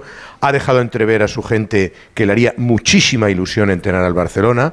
Hay otros técnicos que no lo tienen tan fácil. Por ejemplo, de Chervi gusta, pero de Chervi, que está entrena- eh, representado por los representantes de Araujo, eh, el Brighton mm, tiene una cláusula de rescisión, me parece que está en torno entre 15 y 20 millones y es más, le impiden salir entre medias de las temporadas, tiene contrato para un par de años más y por tanto ya de por sí con el fair play financiero que tiene Barcelona, si tiene que pagar por un entrenador, le penaliza mucho, ¿no? Yo creo que eso, que eso lo dificulta y máxime cuando Hansi Flick ya es un técnico que de por sí gusta mucho a la porta. A mí me, me sorprendería mucho que no fuera al final el, el elegido por parte del Barcelona. Incluso me dicen que la- el Bayern de Múnich se había rumoreado que si lo de Tuchel va mal porque no está haciendo una buena temporada, se lo plantearía volver a traer a Flick. Parece que no, que de momento no hay una intención de traer a, a Flick de, de Y. Cicerone Lewandowski, ¿no?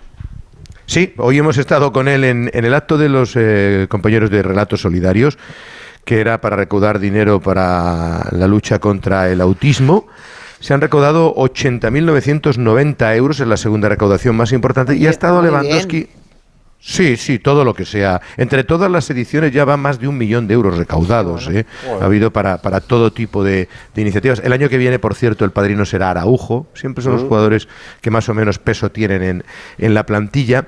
Y primero hay que agradecerle a Lewandowski su integración. ¿no? Él habla castellano, bueno, pues se va, se va entendiendo. Eh, es verdad que en la, en- en la entrevista que le hace nuestro compañero Sergi Mas hay momentos en los que no entiende algunas frases porque le dicen que si en el futuro le gustaría quedarse a vivir en Barcelona y él nos da una respuesta deportiva. Dice, bueno, del futuro ya veremos, ya veremos qué pasa cuando acabe la temporada, si me quedo en el Barça o no. Y la pregunta era más amable. Pero bueno, escuchad, por ejemplo, le preguntan también por Flick y él es optimista, lanza un mensaje a la afición de que cree que el equipo va a ir para arriba y que pueden ganar todavía algún título. ¿Quién es entrenador de FC Barcelona ahora? Xavi. Y ya está, gracias. Sí, conozco. Muy buena persona. Para mí, más importante es qué podemos hacer en esta temporada. Y sí, claro, estamos en un difícil mo- momento, pero yo no, no tengo pensado qué pasa o qué, qué, qué- qué pasa en la próxima año, la próxima temporada. En fútbol no puedes pensar que es ahora y un partido, dos partidos, cambio muchas cosas. Pues ya ves. Esas son el- algunas de las frases de, Que de Robert entiende, ¿eh? Lewandowski. Sí, ¿Cómo Está- habla está- español, Está bien Alfredo? escucharle. Lleva poco más de un claro. año, ¿eh? Sí, sí, sí. Sí, sí, está, está ba- bastante bien. También su pareja Lewandowska también habla bastante castellano. Se llama así, ¿no? Sí, porque eh, se eh, Bueno, en, en- adoptan en el- estos países, en. Rusia, en siempre. Se- sí, sí. Pero es en- Ana, ¿no? En, en estos pa- Sí, sí, sí, sí, Ana Lewandowska. Es Ana. sí. Yo la sigo Es que- mucho en redes sociales porque está siempre haciendo primos, deporte y bailando. O sea. Muy activa. Lewandowska sería el apellido Claro, que adquiere al casarse con Lewandowski. Sí, Claro, pero cuando eso se en, casa. Rusia. En, Rusia es así, en, en los países del este siempre cogen el apellido. O sea, ¿cómo sería Merche? Bustilla, entonces. Claro, es que. Merche sería Bustilla, Bustilla, claro. entonces. Sí, lo que y pasa- Pidala. Y Pidalas. Dala, tío, hostia, claro. ¿Veis? Es que igual, igual en España no estamos tan mal, ¿eh? No estamos, como Lo que no diría sé- que, que no estamos tan mal, ¿eh? Que mantenemos burgue- nuestro apellido. burguesa, Martínez, no sé si sería burguesa o... No, no, No, Burgos no es mi apellido. Yo soy de Burgos. Mi apellido es Martínez. No, pero en este caso que sigue habiendo. En Y estos no estoy países casada, o sea Mantienen que- el, el apellido. O sea, tendrías que adquirir el, el apellido de tu marido. Ya, En por este- eso, yo no, sí, yo sí, no sí. estoy casada, estoy soltera. Claro, entonces en este no caso. renunciaría, no me casaría Rocío, nunca si eh, tuviera que renunciar a mi Martínez. Claro, si, si Rocío se casara con Lewandowski, pasaría a ser Rocío Sí. Lewandowska. Qué grande, ¿eh? Lewandowska Martínez. Lewandowska sería la leche. Hay apellidos por ahí Rocío reconvertidos. Lewandowska, tú. Vidala, Van a Clocho. Parece una- No, lanzadora de ¿no? mío no ah, bueno, claro. No, se cambia, cambia. masculinizaría, claro. Es que es, es fenomenal, Ah, Ya fenomenal. está, masculin- ya está más feminizado. Por cierto, que hoy ha aparecido Víctor Fon. Oye, pero qué duro ha sido, ¿no? Bueno, no, yo creo que toca. Yo creo que toca un poco, ¿no? ¿Te parece duro el.? Ha escrito una carta. No, si no digo, no digo que tenga o no tenga razón, pero que Pues ha sido yo te digo una cosa, contundente. Alfredo, ¿eh? me parece necesario, porque le da un poco de cordura Claro. también a la crítica frente a la porta. Yo estoy en esa línea, ¿no? Él, ha escrito una carta, le, estaban criticando mucho Rocío que no aparecía, ¿no?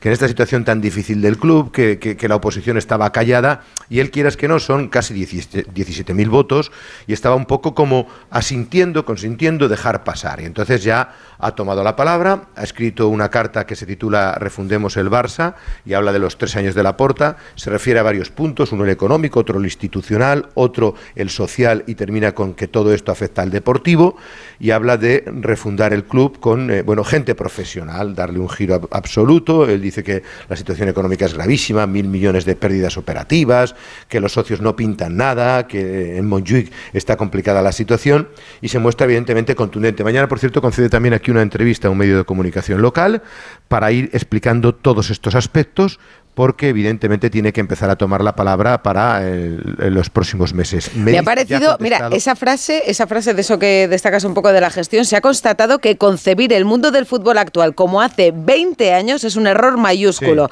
Gestionar el Barça con amigos y familiares y desde las trincheras sin capacidad para retener ejecutivos de prestigio es impropio de la magnitud que tiene el club. Y luego, bueno, lo de ir de la mano de Florentino Bueno, Pérez, dice, que es tampoco... urgente pasar página del régimen del 2003 y hemos de dejar de gestionar el club como se hacía en los años 80 del siglo pasado. Ahora que está Pachuchito Ruiz de, Lo- de Lopera y toda esta gente, Gaspar, Gil y compañía, pues se refiere un poco a, a esa situación, ¿no? Eh, ya le ha contestado Elena Ford, la vicepresidenta del Fútbol Club Barcelona, ha dicho que el club no está tan mal, que lo están tratando de enderezar, que, que están eh, las piedras del Spotify Can Know para, para que vuelva en breve el nuevo estadio, pero evidentemente yo creo que va a coger ya la bandera Víctor Font, como no cabe de otra manera, para si quiere liderar la oposición, porque si no, ya sabéis que hay un nieto de Montal que se está moviendo magníficamente, que está haciendo comidas con prensa, cenas y que está posicionándose como un posible alte- eh, candidato y evidentemente habrá que buscar sitio en esa oposición Es que- conforme va mal el club, ¿no? Si el Barça sigue mal, lo que hace Víctor Font es recoger una corriente crítica que existe inevitablemente Sí. en el entorno Barça y, como tú dices, llevar la bandera hasta las próximas elecciones, porque en algún momento habrá que presentar candidatura ante la porta y cuanto más suene y más se pronuncie y más se marque Víctor Font en este tiempo, más candidato parecerá dentro de unos años. Y luego, Edu, aprovechar un momento de debilidad de la porta, porque ahora mismo la porta debe estar en uno de los índices de popularidad más bajos. ¿no? Su mandato, la marcha del equipo, la situación económica. Evidentemente es una situación crítica que debe, que debe aprovechar como candidato si está bien asesorado el propio Víctor, Víctor Font, ¿no? Alfredo, hablamos estos días, que no deja de haber Mañana temas en Barcelona, ni cuando se anuncia lo de Mbappé. Sí, sí, sí. va, Aquí hay menos euforia que allí, pero bueno, te- lo, lo sobre- lo sobrellevaremos. Pero tú ¿no? siempre estás al Eh, pie del cañón. Sí, sí. Por cierto, que mañana hablará Xavi, a ver qué dice de Mbappé y de estas cosas, porque el, el sábado el Barcelona juega en Vigo un partido.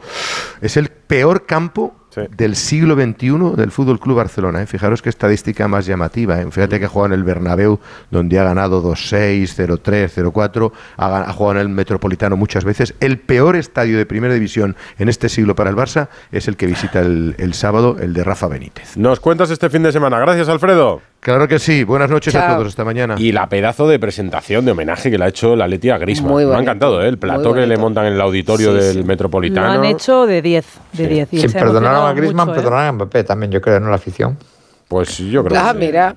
Pues sí. Oye, lo de les Griezmann- ha hablado Griezmann también, ¿eh? Griezmann picó piedra, ¿eh, Esteban? Griezmann picó bastante piedra, ¿eh? para perdonar. Es, él sí que tuvo que Para reconquistar un terreno perdido a base de fútbol, de goles y de tragarse el ego, cosa que Mbappé yo creo que no va a tener que reconquistar tanto terreno. Hombre, lo de Griezmann es un caso de mala lección. O sea, llega al Atleti, no es el primero que tiene problemas porque el Cholo es un entrenador muy exigente, acaba hasta el moño, se marcha, elige mal, con Messi no encuentra el sitio, ¿no? Empieza también el Barça en ese momento a, a descomponerse, con síntomas de que lo mejor se va acabando, y luego Griezmann se da cuenta donde está más cómodo y donde más se identifica es el Atleti, ¿no? Mírale. Había momentos, eh, entrenamientos que llegaba a casa con, con mi mujer eh, diciéndole, este no, no lo aguanto más, no entiendo qué quiere de mí. Eh, me costó entrar en, en la dinámica del, del equipo, eh, entender lo que él buscaba de mí. Tenía unas ganas de, de llorar, pero claro, estábamos en el partido eh, y es después de, de partido con ganas de, de llorar, ¿no? de volver a pensar en todos los primeros minutos, cómo no, nos costó a mí y mi familia ¿no? Eh, poder ser un jugador importante aquí. Decidirme porque había llegado al límite mentalmente. A los meses pues me di cuenta de que no estaba muy feliz donde, donde estaba. Sí, me acuerdo el, el mister cuando me llamó el, el último día de, del mercado eh, en el avión y le dije quiero volver sí o sí. Jano Mori, hola. Hola Edu, Rocío, buenas noches a ¿Qué todos tal? compañeros. Ha estado bien, O sea ¿eh? que al final, al final, resumiendo, tenía razón Erika, su mujer. Las mujeres siempre tienen razón. Muy bien. No siempre, ¿eh? Erika Griezmann. pero Bueno, casi siempre, casi siempre. Casi siempre, vamos a dejarlo casi siempre. Qué bien, qué bien has empezado tu conexión, Jano. De verdad te lo Claro, digo. no, pero es, es ¿Qué quieres, verdad, Jano? Erika le ¿Qué avisó, le dijo, te estás, e- te estás equivocando, te estás equivocando, en el Barcelona no vas a ser nadie, y el Atleti puede ser lo que es ahora, pues su estandarte, su estrella, su jugador más importante. Ha habido una frase que ha dicho ahí que ha pasado un poco desaparecida, pero ha dicho, cometí un error, hago todo para que los aficionados estén orgullosos de su número 7. está feliz, encantado, eh, estoy de acuerdo con vosotros. Bueno, el, el atrezo, han quitado la mesa de las ruedas de prensa y han puesto el mismo atrezo que en el homenaje a Simeone, ¿eh? O sea, los sofás, eh, los ladrillos, las camisetas, pero está muy bonito, la verdad, el auditorio lleno, con más de 400 invitados. Ha estado... por Precioso. supuesto, El, el atrecho es de, de tal show o algo así, ¿eh? De- Sí, el sofá, el americano. sofacito Sí, ese. sí. Con Vallesa No, ahí, no, que esa, la- esa risilla que se oía de fondo cuando contaba Grisman Sí. que sus inicios con el Cholo no fueron fáciles. Lo ha dicho a la cara, ¿eh? La risita esa era de Vicente Vallés. ¿Cómo me gusta Griezmann? Sí, sí. Habla tan clarito. Sí, sí, habla muy bien, la verdad. Vicente Vallés, que ha sido quien el encargado de presentar fenomenalmente, como siempre. Como gran madridista. ¿no? sí, sí. No, no le cuesta mucho porque lo siente, ¿eh? Y sabe de lo que habla. Y además, eh, os decía, estaba acompañado por el presidente, que por cierto le ha regalado la insignia de oro y brillantes del club. Y ha comentado mm, en tono irónico que es el único jugador en su vida que ha presentado dos veces, porque es verdad. También ha estado todo el cuerpo técnico, Simeone, la plantilla, su mujer Erika y sus tres hijos. Y bueno, pues muy bonito. Ya hemos escuchado un extracto de lo que ha dicho eh, de lo más importante. Y, y bueno, pues nada, pues ahora que siga marcando goles, que le van a hacer falta al Atleti seguro. ¿Has estado con Reinildo esta mañana? Porque a todo Sí, esto, como Griezmann eh, ha tenido el homenaje en el Metropolitano, Claro, el Cholo se ha llevado al equipo claro. a entrenar al Metropolitano. Efectivamente, y el club ha aprovechado para hacer una especie de media day con algunos jugadores, cinco de la primera plantilla. Nosotros hemos hablado con Rinildo, que la verdad me ha, me ha sorprendido porque, primero por cómo habla español, ¿eh? porque hay que recordar que es de Mozambique y que no lleva tanto tiempo en España. Y segundo, porque me parece un chico cercano, simpático y súper optimista. Mira, vamos a escucharle hablando de la Liga, de la Champions. Eh, no descarta nada. Reconoce su error ante el Athletic Club de Bilbao, ese penalti que le costó el que transformara a Berenguer el 0-1. Y, y además, hoy que hablamos de Griezmann mucho, porque es un homenaje justo, pues también ha tenido unas palabras para él, eh, pero más en el lado humano. Vamos a escucharlo. Claro, claro que, claro que sí. Esto pues, nosotros todo es posible en la vida. Entonces, si estamos aquí hoy porque un día hemos sonado. Entonces, un día hemos sonado y hoy llegamos, entonces todo es posible en la vida. Entonces, eh, eh, es- está difícil, sí, pero vamos a seguir peleando para hacer las cuentas en el final. Pero seguro que, vamos a hacer de todo para conquistar nuestros objetivos. Bueno, luego está la Champions, ese partido, esa eliminatoria con el Inter Milán, un partidazo.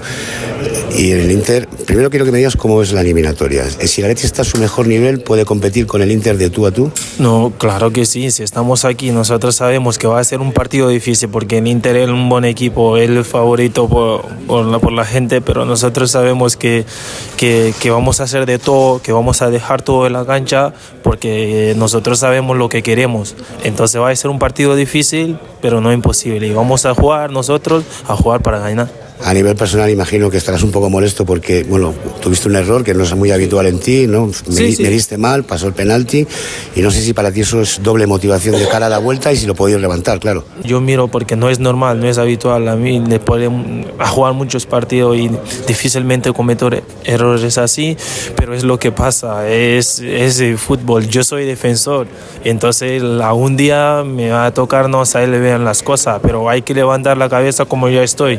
Tiene- Hay muy buen ambiente en el vestuario, los compañeros se llevan bien, pero te voy a preguntar por un especial que es el máximo goleador de la Liga del Atlético de Madrid en la historia, como es Antoine Griezmann. ¿Cómo lo defines como jugador y como persona?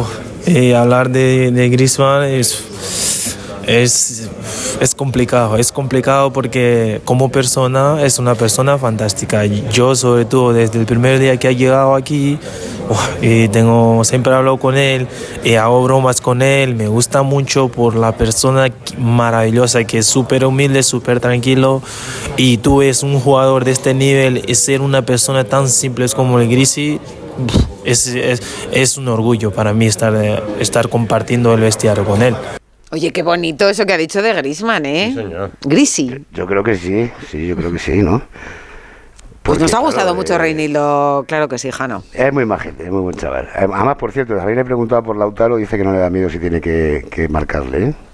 A la ¿Qué papeleta, partido va a ser ese también, eh? al que le toque, sí, sí. ¿Has podido hablar Ah, con él? Porque el Atleti lo prepara todo para la ida de la semana que viene, ¿no? Suele Sí, hacerlo... sí.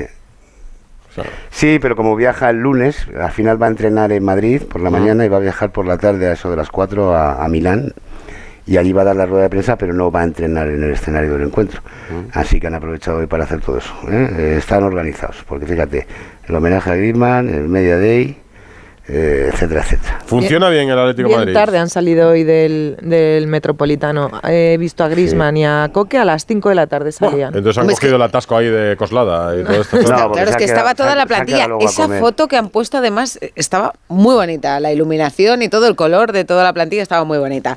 Bueno, Jano, ha pues. Rodrigo de Paul un poquito tarde, pero ha llegado. ¿eh? Además, y con, una, con un atuendo que a mí me ha llamado la atención. No ¿eh? me he fijado, ahora lo voy a ver, ahora lo voy a ver. Vale. Bueno, Jano, muchas gracias por ser nuestros Un ojos saludo allí. para todos, compañeros. Hasta mañana. Hasta luego. Oye, ¿y vosotros habéis visto alguna vez a los árbitros gritar en el bar? Pues lo vamos a escuchar. Radio Estadio Noche. Los árbitros están de campamento, de colonia. Bueno, seminario. de seminario, de seminario, de seminario. Están en la de convivencia, Sí, de sí. convivencia. Con Medina Cantalejo Bueno, y compañía, sí, son divertido. jornadas espirituales eh, Pues de me ha gustado mucho lo que nos han enseñado, la verdad. Me ha Sí. gustado mucho, pero, pero no había escuchado yo en estos audios de bar, les veo como más templados, ¿no? ¿Sí? Sí, ¿cuál es, cuál es la jugada? Yo que, como más que han conscientes. Es el, el fuera de juego que pitan en el derby de la jornada 23 entre el Real Madrid y el Atlético de Madrid en el Bernabéu. El famoso fuera de juego que le señalan a Saúl porque consideran que molesta a Lunin. De hecho, llegamos a pensar, ¿pero qué pitará el juez de línea? ¿El fuera de juego del jugador que remata o del jugador que estorba?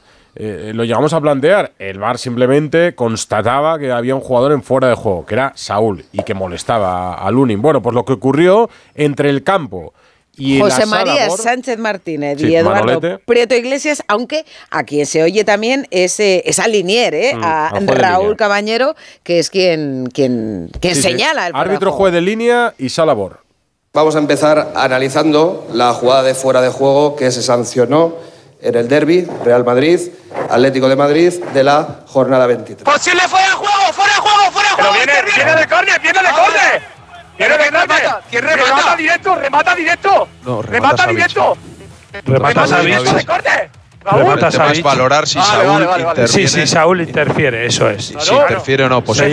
dirección no. No Dame, dame sí. con Si lo- Desde atrás habría que ver. Espérate. Dime, Pero que no es el que remata, que es el que hay un, hay un jugador delante del Uni. Me gustaría poner en valor la, la gran Línea, decisión que se tomó en el campo y, por supuesto, de Raúl, porque al final Eh, es un gran acierto de una jugada muy difícil, complicada, porque sabemos que las situaciones de interferencia, dependiendo de la perspectiva, pues también requiere de nuestra colaboración. La decisión tomada por él fue eh, valiente y acertada. Y este es Sánchez Martínez, del árbitro. Dame con el Para mí sí, dame para mí sí. Espera, espera, espera. Déjame, por favor, espera. Lunin, ya lo sé, ya lo sé. Para mí es fuera de juego. Está muy próximo y está en línea de visión. Para mí sí que interfiere. El, el Lunin, en el portero. Sí, una a ver que qué ellos, Claro, claro, claro. El de bar no se mete. Ahí se demuestra lo complicado que es esto. A mí ¿eh? me recuerda a Luis Moya y Carlos Sainz. Os lo digo. A mí me así, me interesantísimo. pongo nerviosa. Pero poneros en, eh, situación, Sí, que la no es la conversación no, pero que no es la conversación que hemos escuchado hasta ahora de un árbitro con la sala BOR, Sí, sí, en el que él ya tranquilamente delante del monitor puede hablar. Aquí están Con en, el en plena partido acción, parado ahí, además. con el penal. Esto eh, es con- más como el Rafa, no me jodas. Sí, algo así, algo así, sí, sí. Ah, claro, justo. En tensión absoluta. Un abrazo para Rafa Guerrero. Y luego hay un momento en el vídeo que ha colgado la federación con todos estos audios en el que Juan Carlos Yuste, que forma parte de la comisión del CTA, le pregunta a todos los árbitros que hay, que son árbitros de primera y segunda, jueces de línea de primera y segunda, o sea que son unos cuantos en la sala, y les dice, para vosotros, ¿para cuántos Ah, de vosotros esto es fuera de juego? Y se ve como la gente, yo creo que mayoritariamente Casi levanta todos, la mano, ¿no? pero no todos. O sea, no todos pensaban que. Yo he intentado parar la imagen, juego. pero no se, no se les veía a todos, pero sí, eran Es que casi está todos. claro que eh, el arbitraje no es ciencia exacta, no son matemáticas, y aunque tengan el mismo reglamento, a la hora de aplicarlo, pues hay matices. Mm. Y eso es lo que hace que, que- que haya cierta arbitrariedad, ¿no? Nunca mejor dicho. en- Pues en les han felicitado por esa, por esa Pero ¿y decisión. estas convivencias a qué vienen?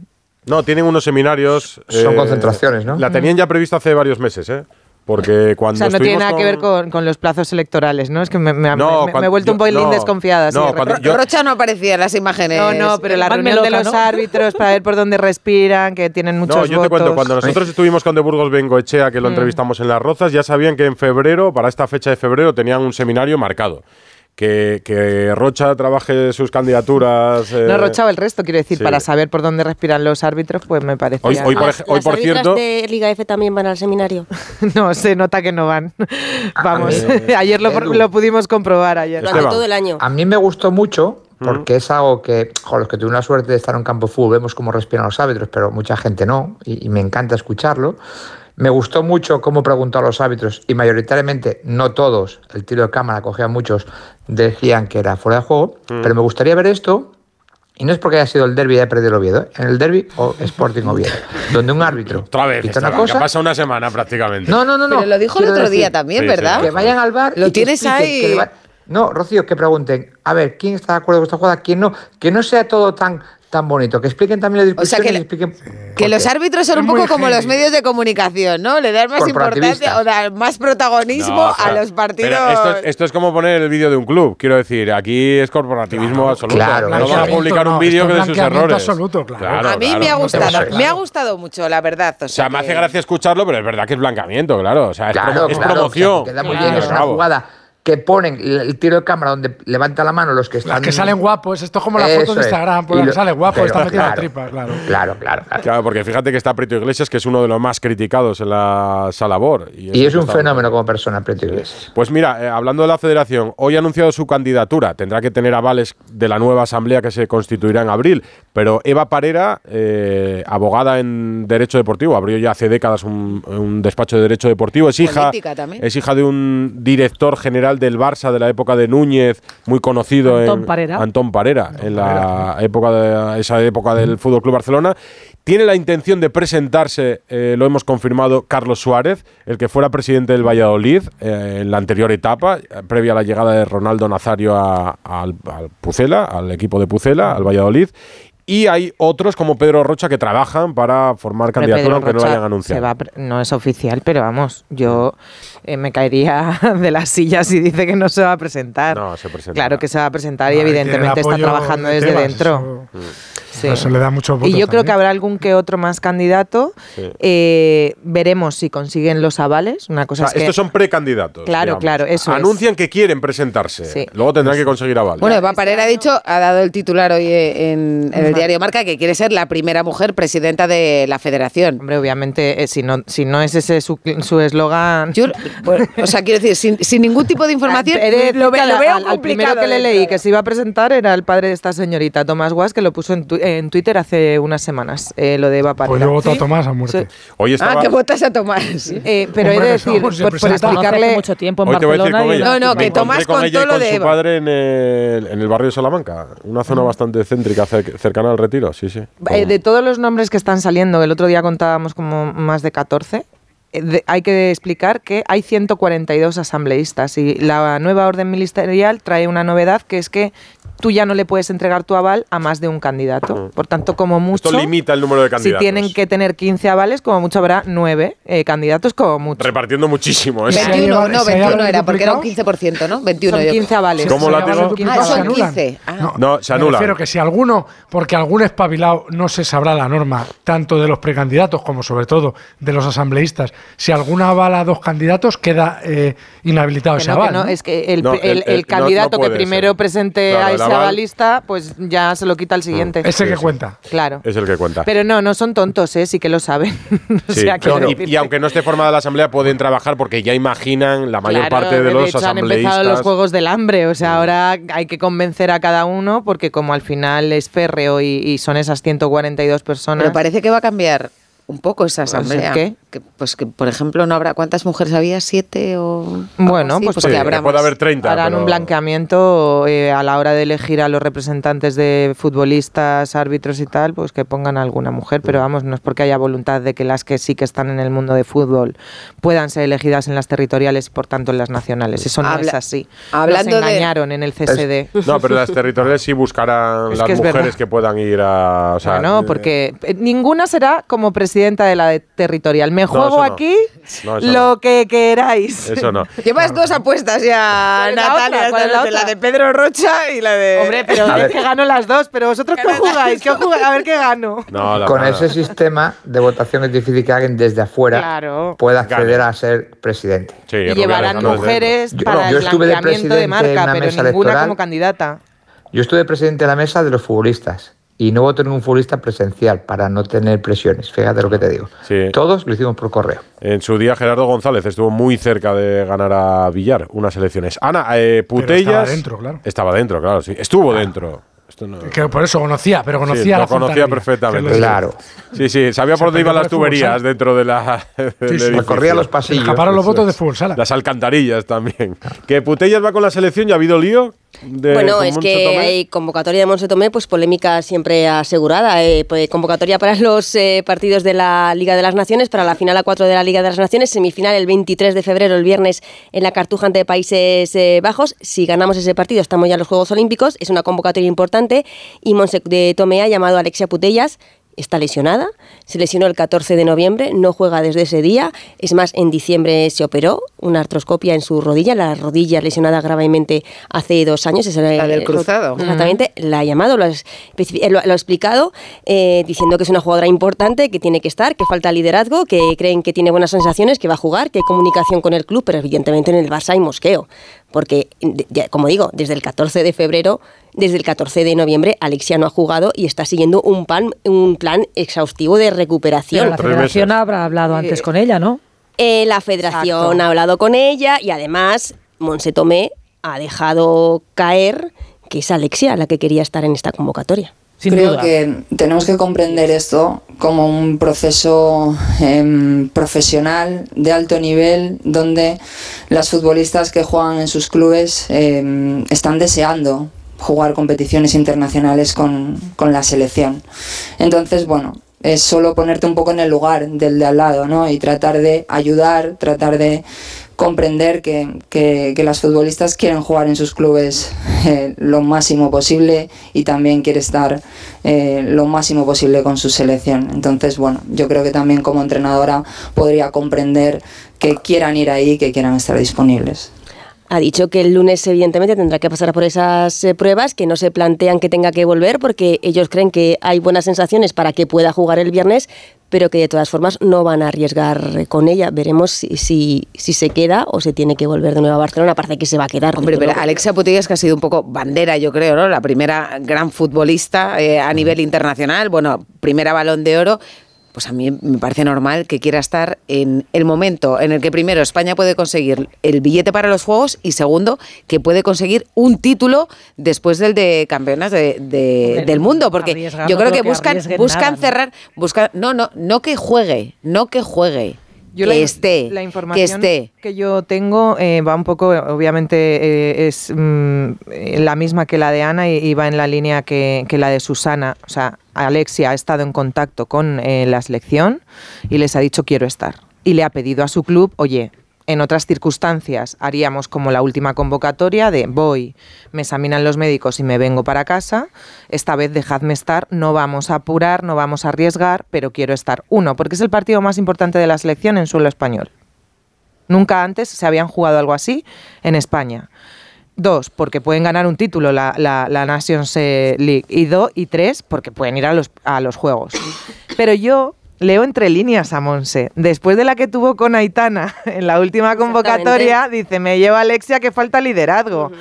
Venga, Monse, ¿qué quieres que te diga? O sea, es verdad que Aitana es un peso pesado en el vestuario, pero el liderazgo precisamente no te falta. es que tuviste tanto que te comieron la tostada. Sí, lo que pasa es que Claro, también... a- a falta liderazgo es a Monse Tomé. Claro, exacto. Ya está exacto. Markel Zubizarreta. en el banquillo. Exacto. Está luego- Markel Zubizarreta para, para resolver todo este tipo de problemas y para establecer esa comunicación que antes faltaba con las jugadoras, evidentemente. Por cierto, eh, Monse Tomé ha confirmado que Markel Zubizarreta está teniendo contactos, comunicación con eh, jugadoras como Patri Jarro para su vuelta a la selección. Algo que antes era impensable porque la propia Monse Tomé decía que eran las jugadoras las que tenían que dar ese paso al frente. Ahora no, ahora ha dicho que sí que desde la federación se está hablando con ellas para intentar que vuelvan. Ayer empató el Barça, por cierto, con el Levante. Y no me dijiste que la MVP del partido fue Erika. No sé si era la MVP, pero Asturiana desde y luego el del pase Llanes. del gol asistencia al Barredondo fue de fue de Erika, un pase Ya, pues, maravilloso. El lobby del asturiano- Es un dato que se te El olvidó, lobby no sé por asturiano qué es insoportable, de No, verdad. no, va, si Erika fue la MVP del partido, del primer partido que empata el Barça en toda la ¿Y temporada. quieres saber quién fue la MVP del derby madrileño? Ese ya no. A mí me interesaba la del Barça, que fue la noticia de la jornada. Pero bueno, yo qué sé, vosotros veréis. En fin, gracias, Ana. Nada. Eh, Susana Guas, Natalia Torrente, Látigo Serrano, Esteban, hablamos estos días. ¿Cuántas qué? veces, cuántos ¿De días, qué? Cuántos días no hablaremos de Mbappé de aquí al 30 de junio? ¿Creéis que en algún Cinco. programa no saldrá el nombre de Mbappé? Eh, Es que so- solo viene a San Sebastián en tres semanas. Imaginaos lo que se va a montar ahí. Ya, ya, es verdad.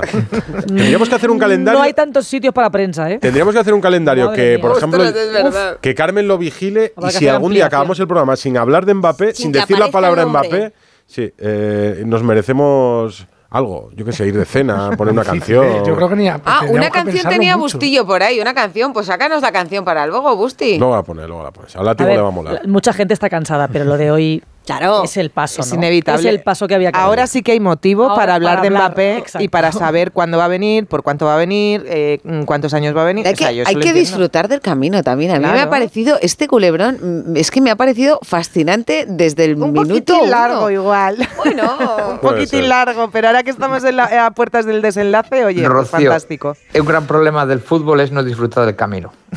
Mira, mira, y de la vida, aquí. hijo. Si está No, no, la pero canción, es empezar la liga hay que ganar el Claro, Champions, exacto. la liga. Bueno, espera, que son 38 jornadas. Eh, hay una tortuga, Una- alguien disfrazado de tortuga. Una fricada. Vale. Es, una, es una tortuga poniéndose esta canción en una radio. La 1 y 5. Adiós a todos. Buenas noches. Chao, buenas noches. Adiós, tic-tac. Radio Estadio Noche. Y como cada juegue- jueves aquí, aunque hoy es un jueves especial, tenemos a Eduardo Inda. Buenas noches. Muy buenas. ¿Qué tal? ¿Cómo estáis? Oye, mira que hemos hablado de Mbappé, pero hoy, primer paso. Sí, bueno, yo creo que es un paso importante, pero vamos a ver, porque este, este tipo ya, ya ha engañado al Real Madrid en dos ocasiones anteriores, o tres incluso. O sea, ¿no y- te fías? No, no, yo sí, bueno, yo me fío de, de- que se va del PSG, pero ahora quiero verlo en Madrid, ¿no?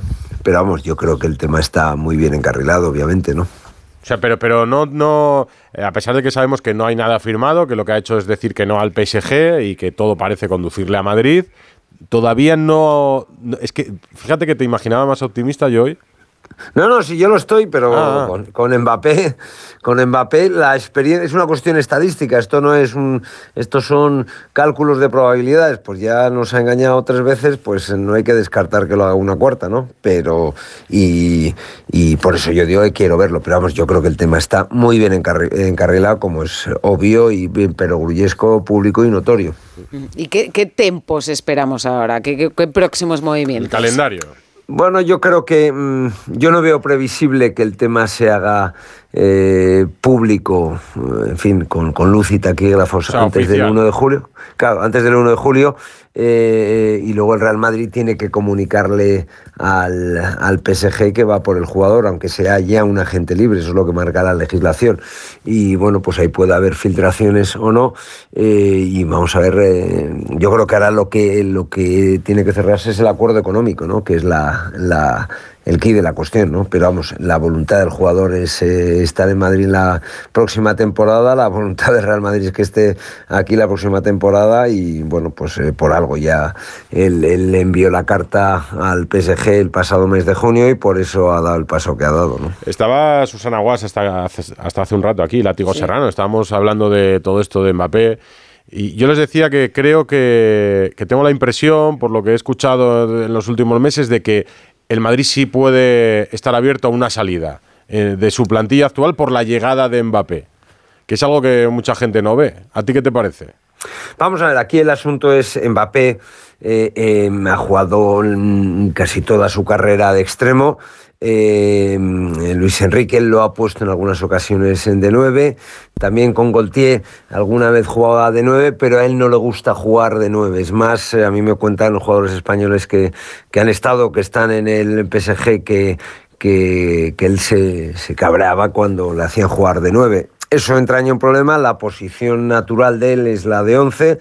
El 11 del eh, Real Madrid es eh, eh, el que juega en esa demarcación es Vinicius y bueno, pues ahí va a haber un problema, ¿no? Salvo que Vinicius cambie de banda o Mbappé juegue de, de 9, ¿no? De falso 9 o de 9.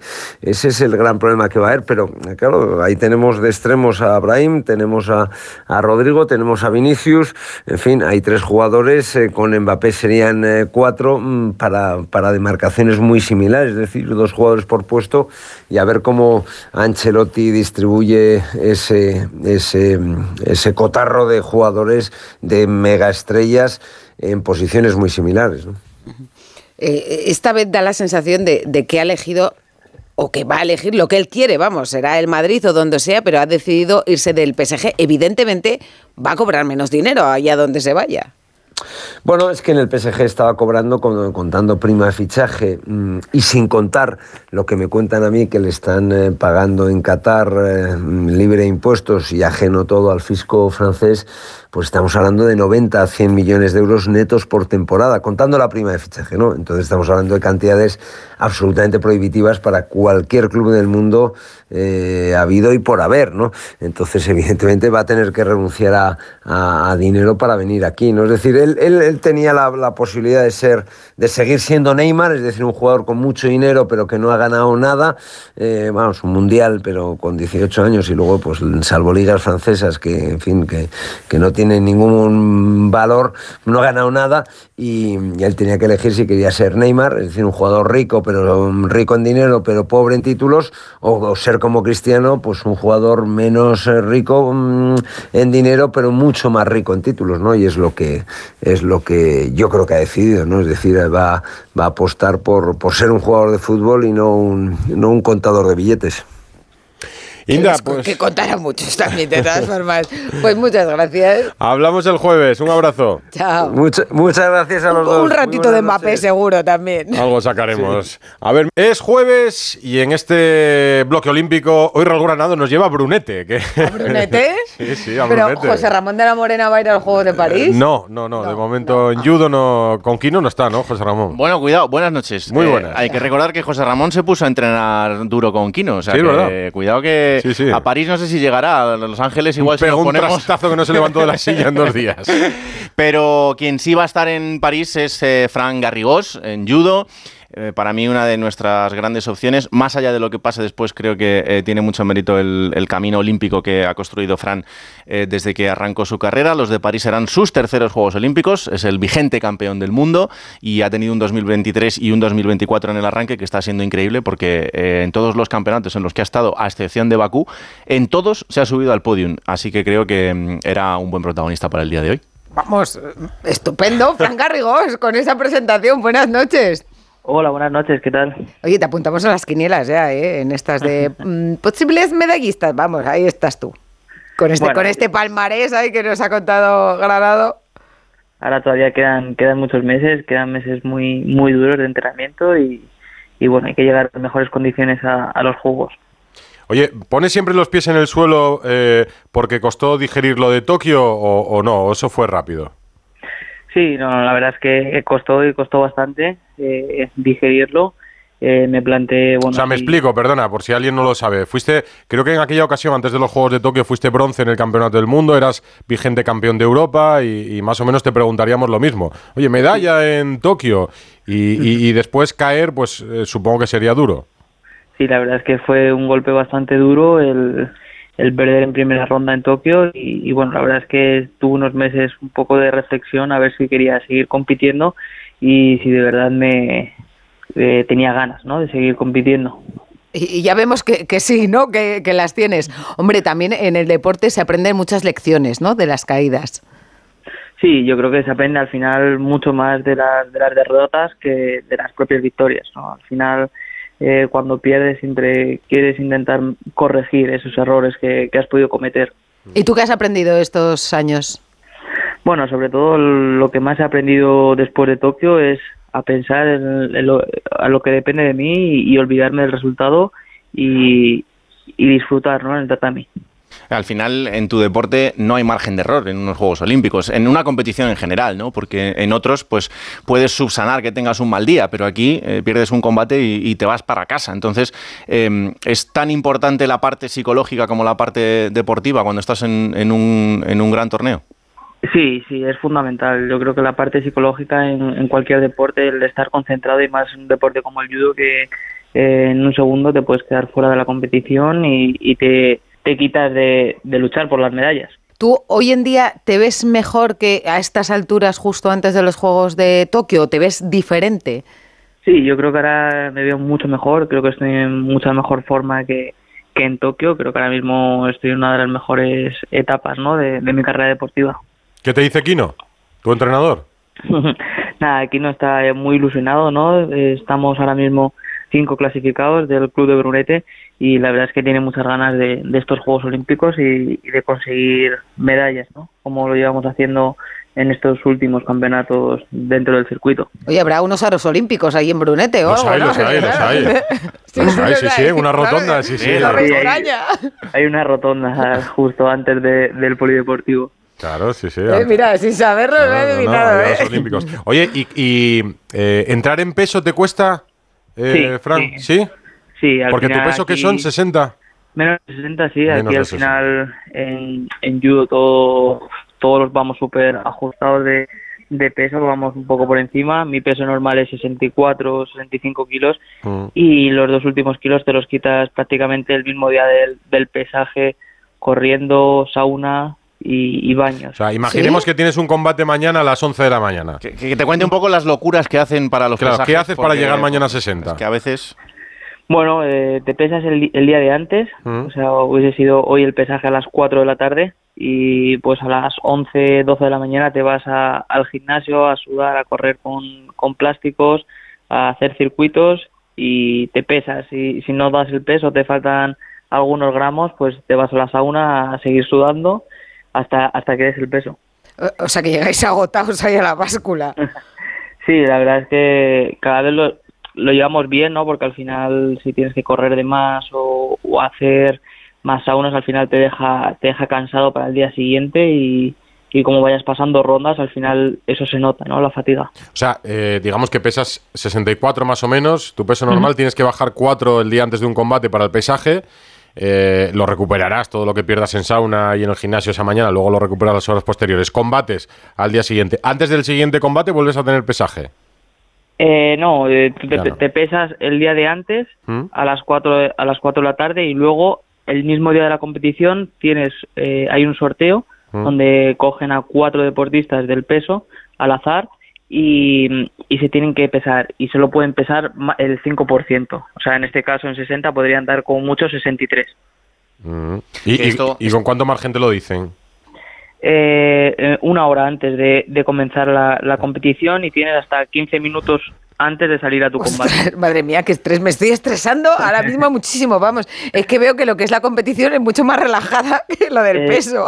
Es complicado, al final el peso siempre casi es más o menos el, el primer combate, digamos. Que esto es una cosa que el Comité Olímpico Internacional quiere mm, estructurar de alguna manera para que no haya grandísimas locuras, estableciendo cuál es el, el peso mm, más o menos lógico que puedes ganar y perder y que no se pasen de ahí, para que evidentemente no eh, se juegue con la salud de un deportista de élite antes de una competición como esta que, que es tan importante, ¿no? Y, al final, pues que, que haya locuras que durante muchos años se han hecho y que poco a Nunca poco se pensé yo en esto para una boda, por ejemplo, cuando no te entra un traje Ah, o mira, tal, mira. sí. me Pues meto ya 12 tenemos- horas de Claro. sauna intensiva y tal, Sí, bajo sí, 4 sí. kilos y luego ya los cojo durante la noche, ¿eh? Sí, ¿no? sí. Más o menos. Como opción, como opción no está mal. Oye, eh, eh, Fran, ¿cómo está, ¿cómo está Nico? Porque él en su caso también eh, ha decidido aumentar de categoría hasta la de 90 kilos, con lo que eso supone. Eh, ¿cómo, cómo está él? ¿Cómo le ves?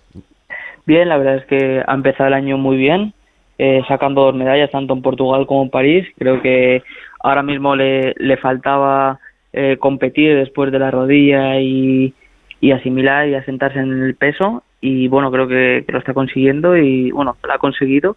Ahora seguirá compitiendo. Ahora mismo él está entrenando en Japón. Se ha ido unas semanas allí a entrenar y la verdad es que él muy bien, muy bien le veo en la nueva categoría. Bueno, además puede comer un poco más que tú, ¿no? Sí, Se ha sí, subido peso. No, no le gusta tanto dejar de comer. Pero tú también vas a Japón alguna vez, ¿no?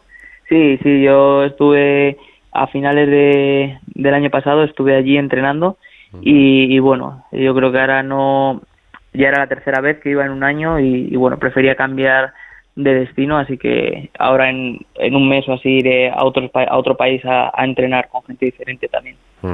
Pues eh, te vamos a seguir muy de cerca, que lo sepas, Fran Garrigós. Y nos gustaría que hoy cerraras nuestro programa. Nosotros cerramos Radio Estadio Noche todos los días con una canción. Y cuando tenemos un protagonista así importante como tú, pues le pedimos que, que sea como nuestro DJ. Así que hay libertad de estilos, ¿eh?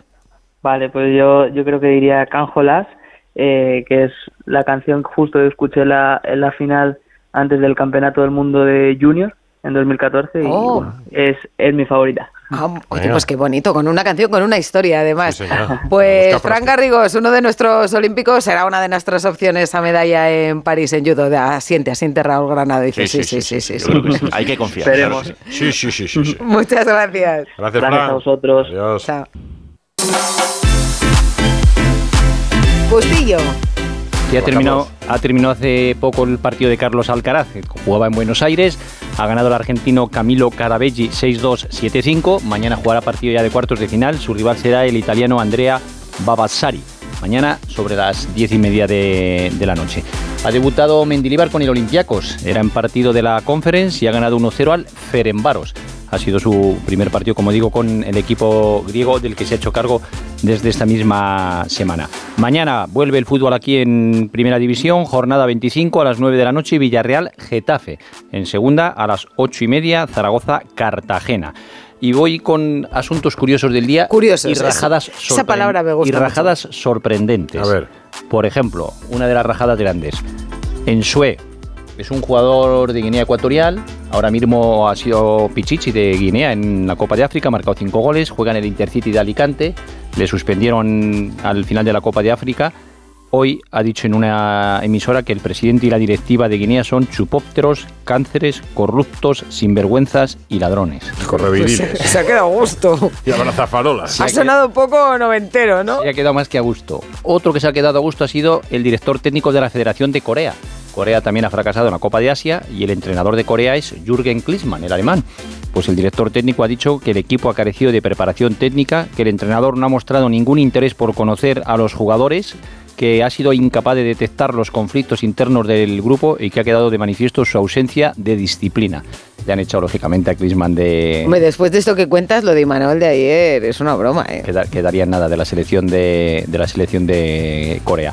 Y también curiosa la situación que ha vivido Robert Jarni. Hoy la Federación Croata emitió un comunicado que dice que por decisión unánime la Junta Ejecutiva de la Federación Croata de Fútbol eleva, releva de sus funciones a Jarni por decir que era superior el Betis al Dinamo de Zagreb antes de esta eliminatoria y mostrar sus simpatías por el equipo sevillano.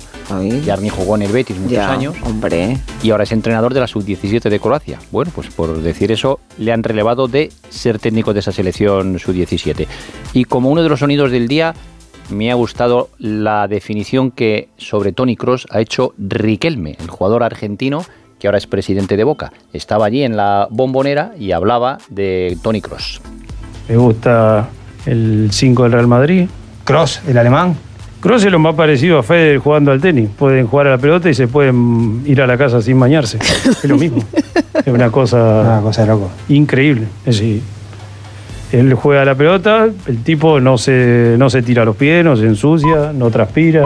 Sí, bueno, sí, es una No cosa suda. increíble. ¿no? Es increíble, es que tiene, tiene toda la razón, tiene toda, toda la razón. Una, bu- una buena definición. Y termino con datos numéricos porque la UEFA ha hecho público hoy los datos de los equipos de fútbol. El equipo con mayores, mayores ingresos el año pasado ha sido, según la UEFA, el Real Madrid con 843 millones, el City 836 y eh, tercero el Barça, ¿eh? 815 millones de euros. El otro equipo español entre los 20 primeros, el Atlético de Madrid, que es décimo quinto, con 371 millones. Y llama muchísimo la atención el asunto de salarios, que aquí es donde se demuestra lo que eh, ha padecido el Barça en las últimas temporadas. El primero es el que es el PSG con 529 millones y segundo el Barça 505 millones en salarios. Para hacer una referencia, por ejemplo, el Real Madrid tiene 320 millones en salarios. Hombre, los del PSG van a bajar y los del Madrid van a subir. Mira, podemos felicitar a nuestros compañeros de Real Madrid Televisión que hoy cumplen 25 años. Yo estuve 11 años, ¿eh? Estuve 11 años allí. David Álvarez me ha mandado una foto de cuando yo era bastante jovencita, la verdad, que en la La podemos presentación... publicar en redes la sociales. presentación, sí, la he puesto, la he puesto, la ha puesto David Álvarez, que bueno, que, que- que tiene mucho éxito en redes sociales. Y Feliciano, que va a estar en el partido este entre Alcaraz y Nadal, acabo de ver ahora. Netflix Va a ser comentar. comentarista. Feliciano con David Ferrer va a comentar. Y Edu, ¿cuándo te- ¿dónde te vas? Mañana, mañana, me voy a Llanes. Lo contamos el domingo, empezamos a las once y media después de las elecciones gallegas y mañana Granado. Adiós. Adiós. Radio Estadio Noche. Rocío Martínez y Edu Pidal.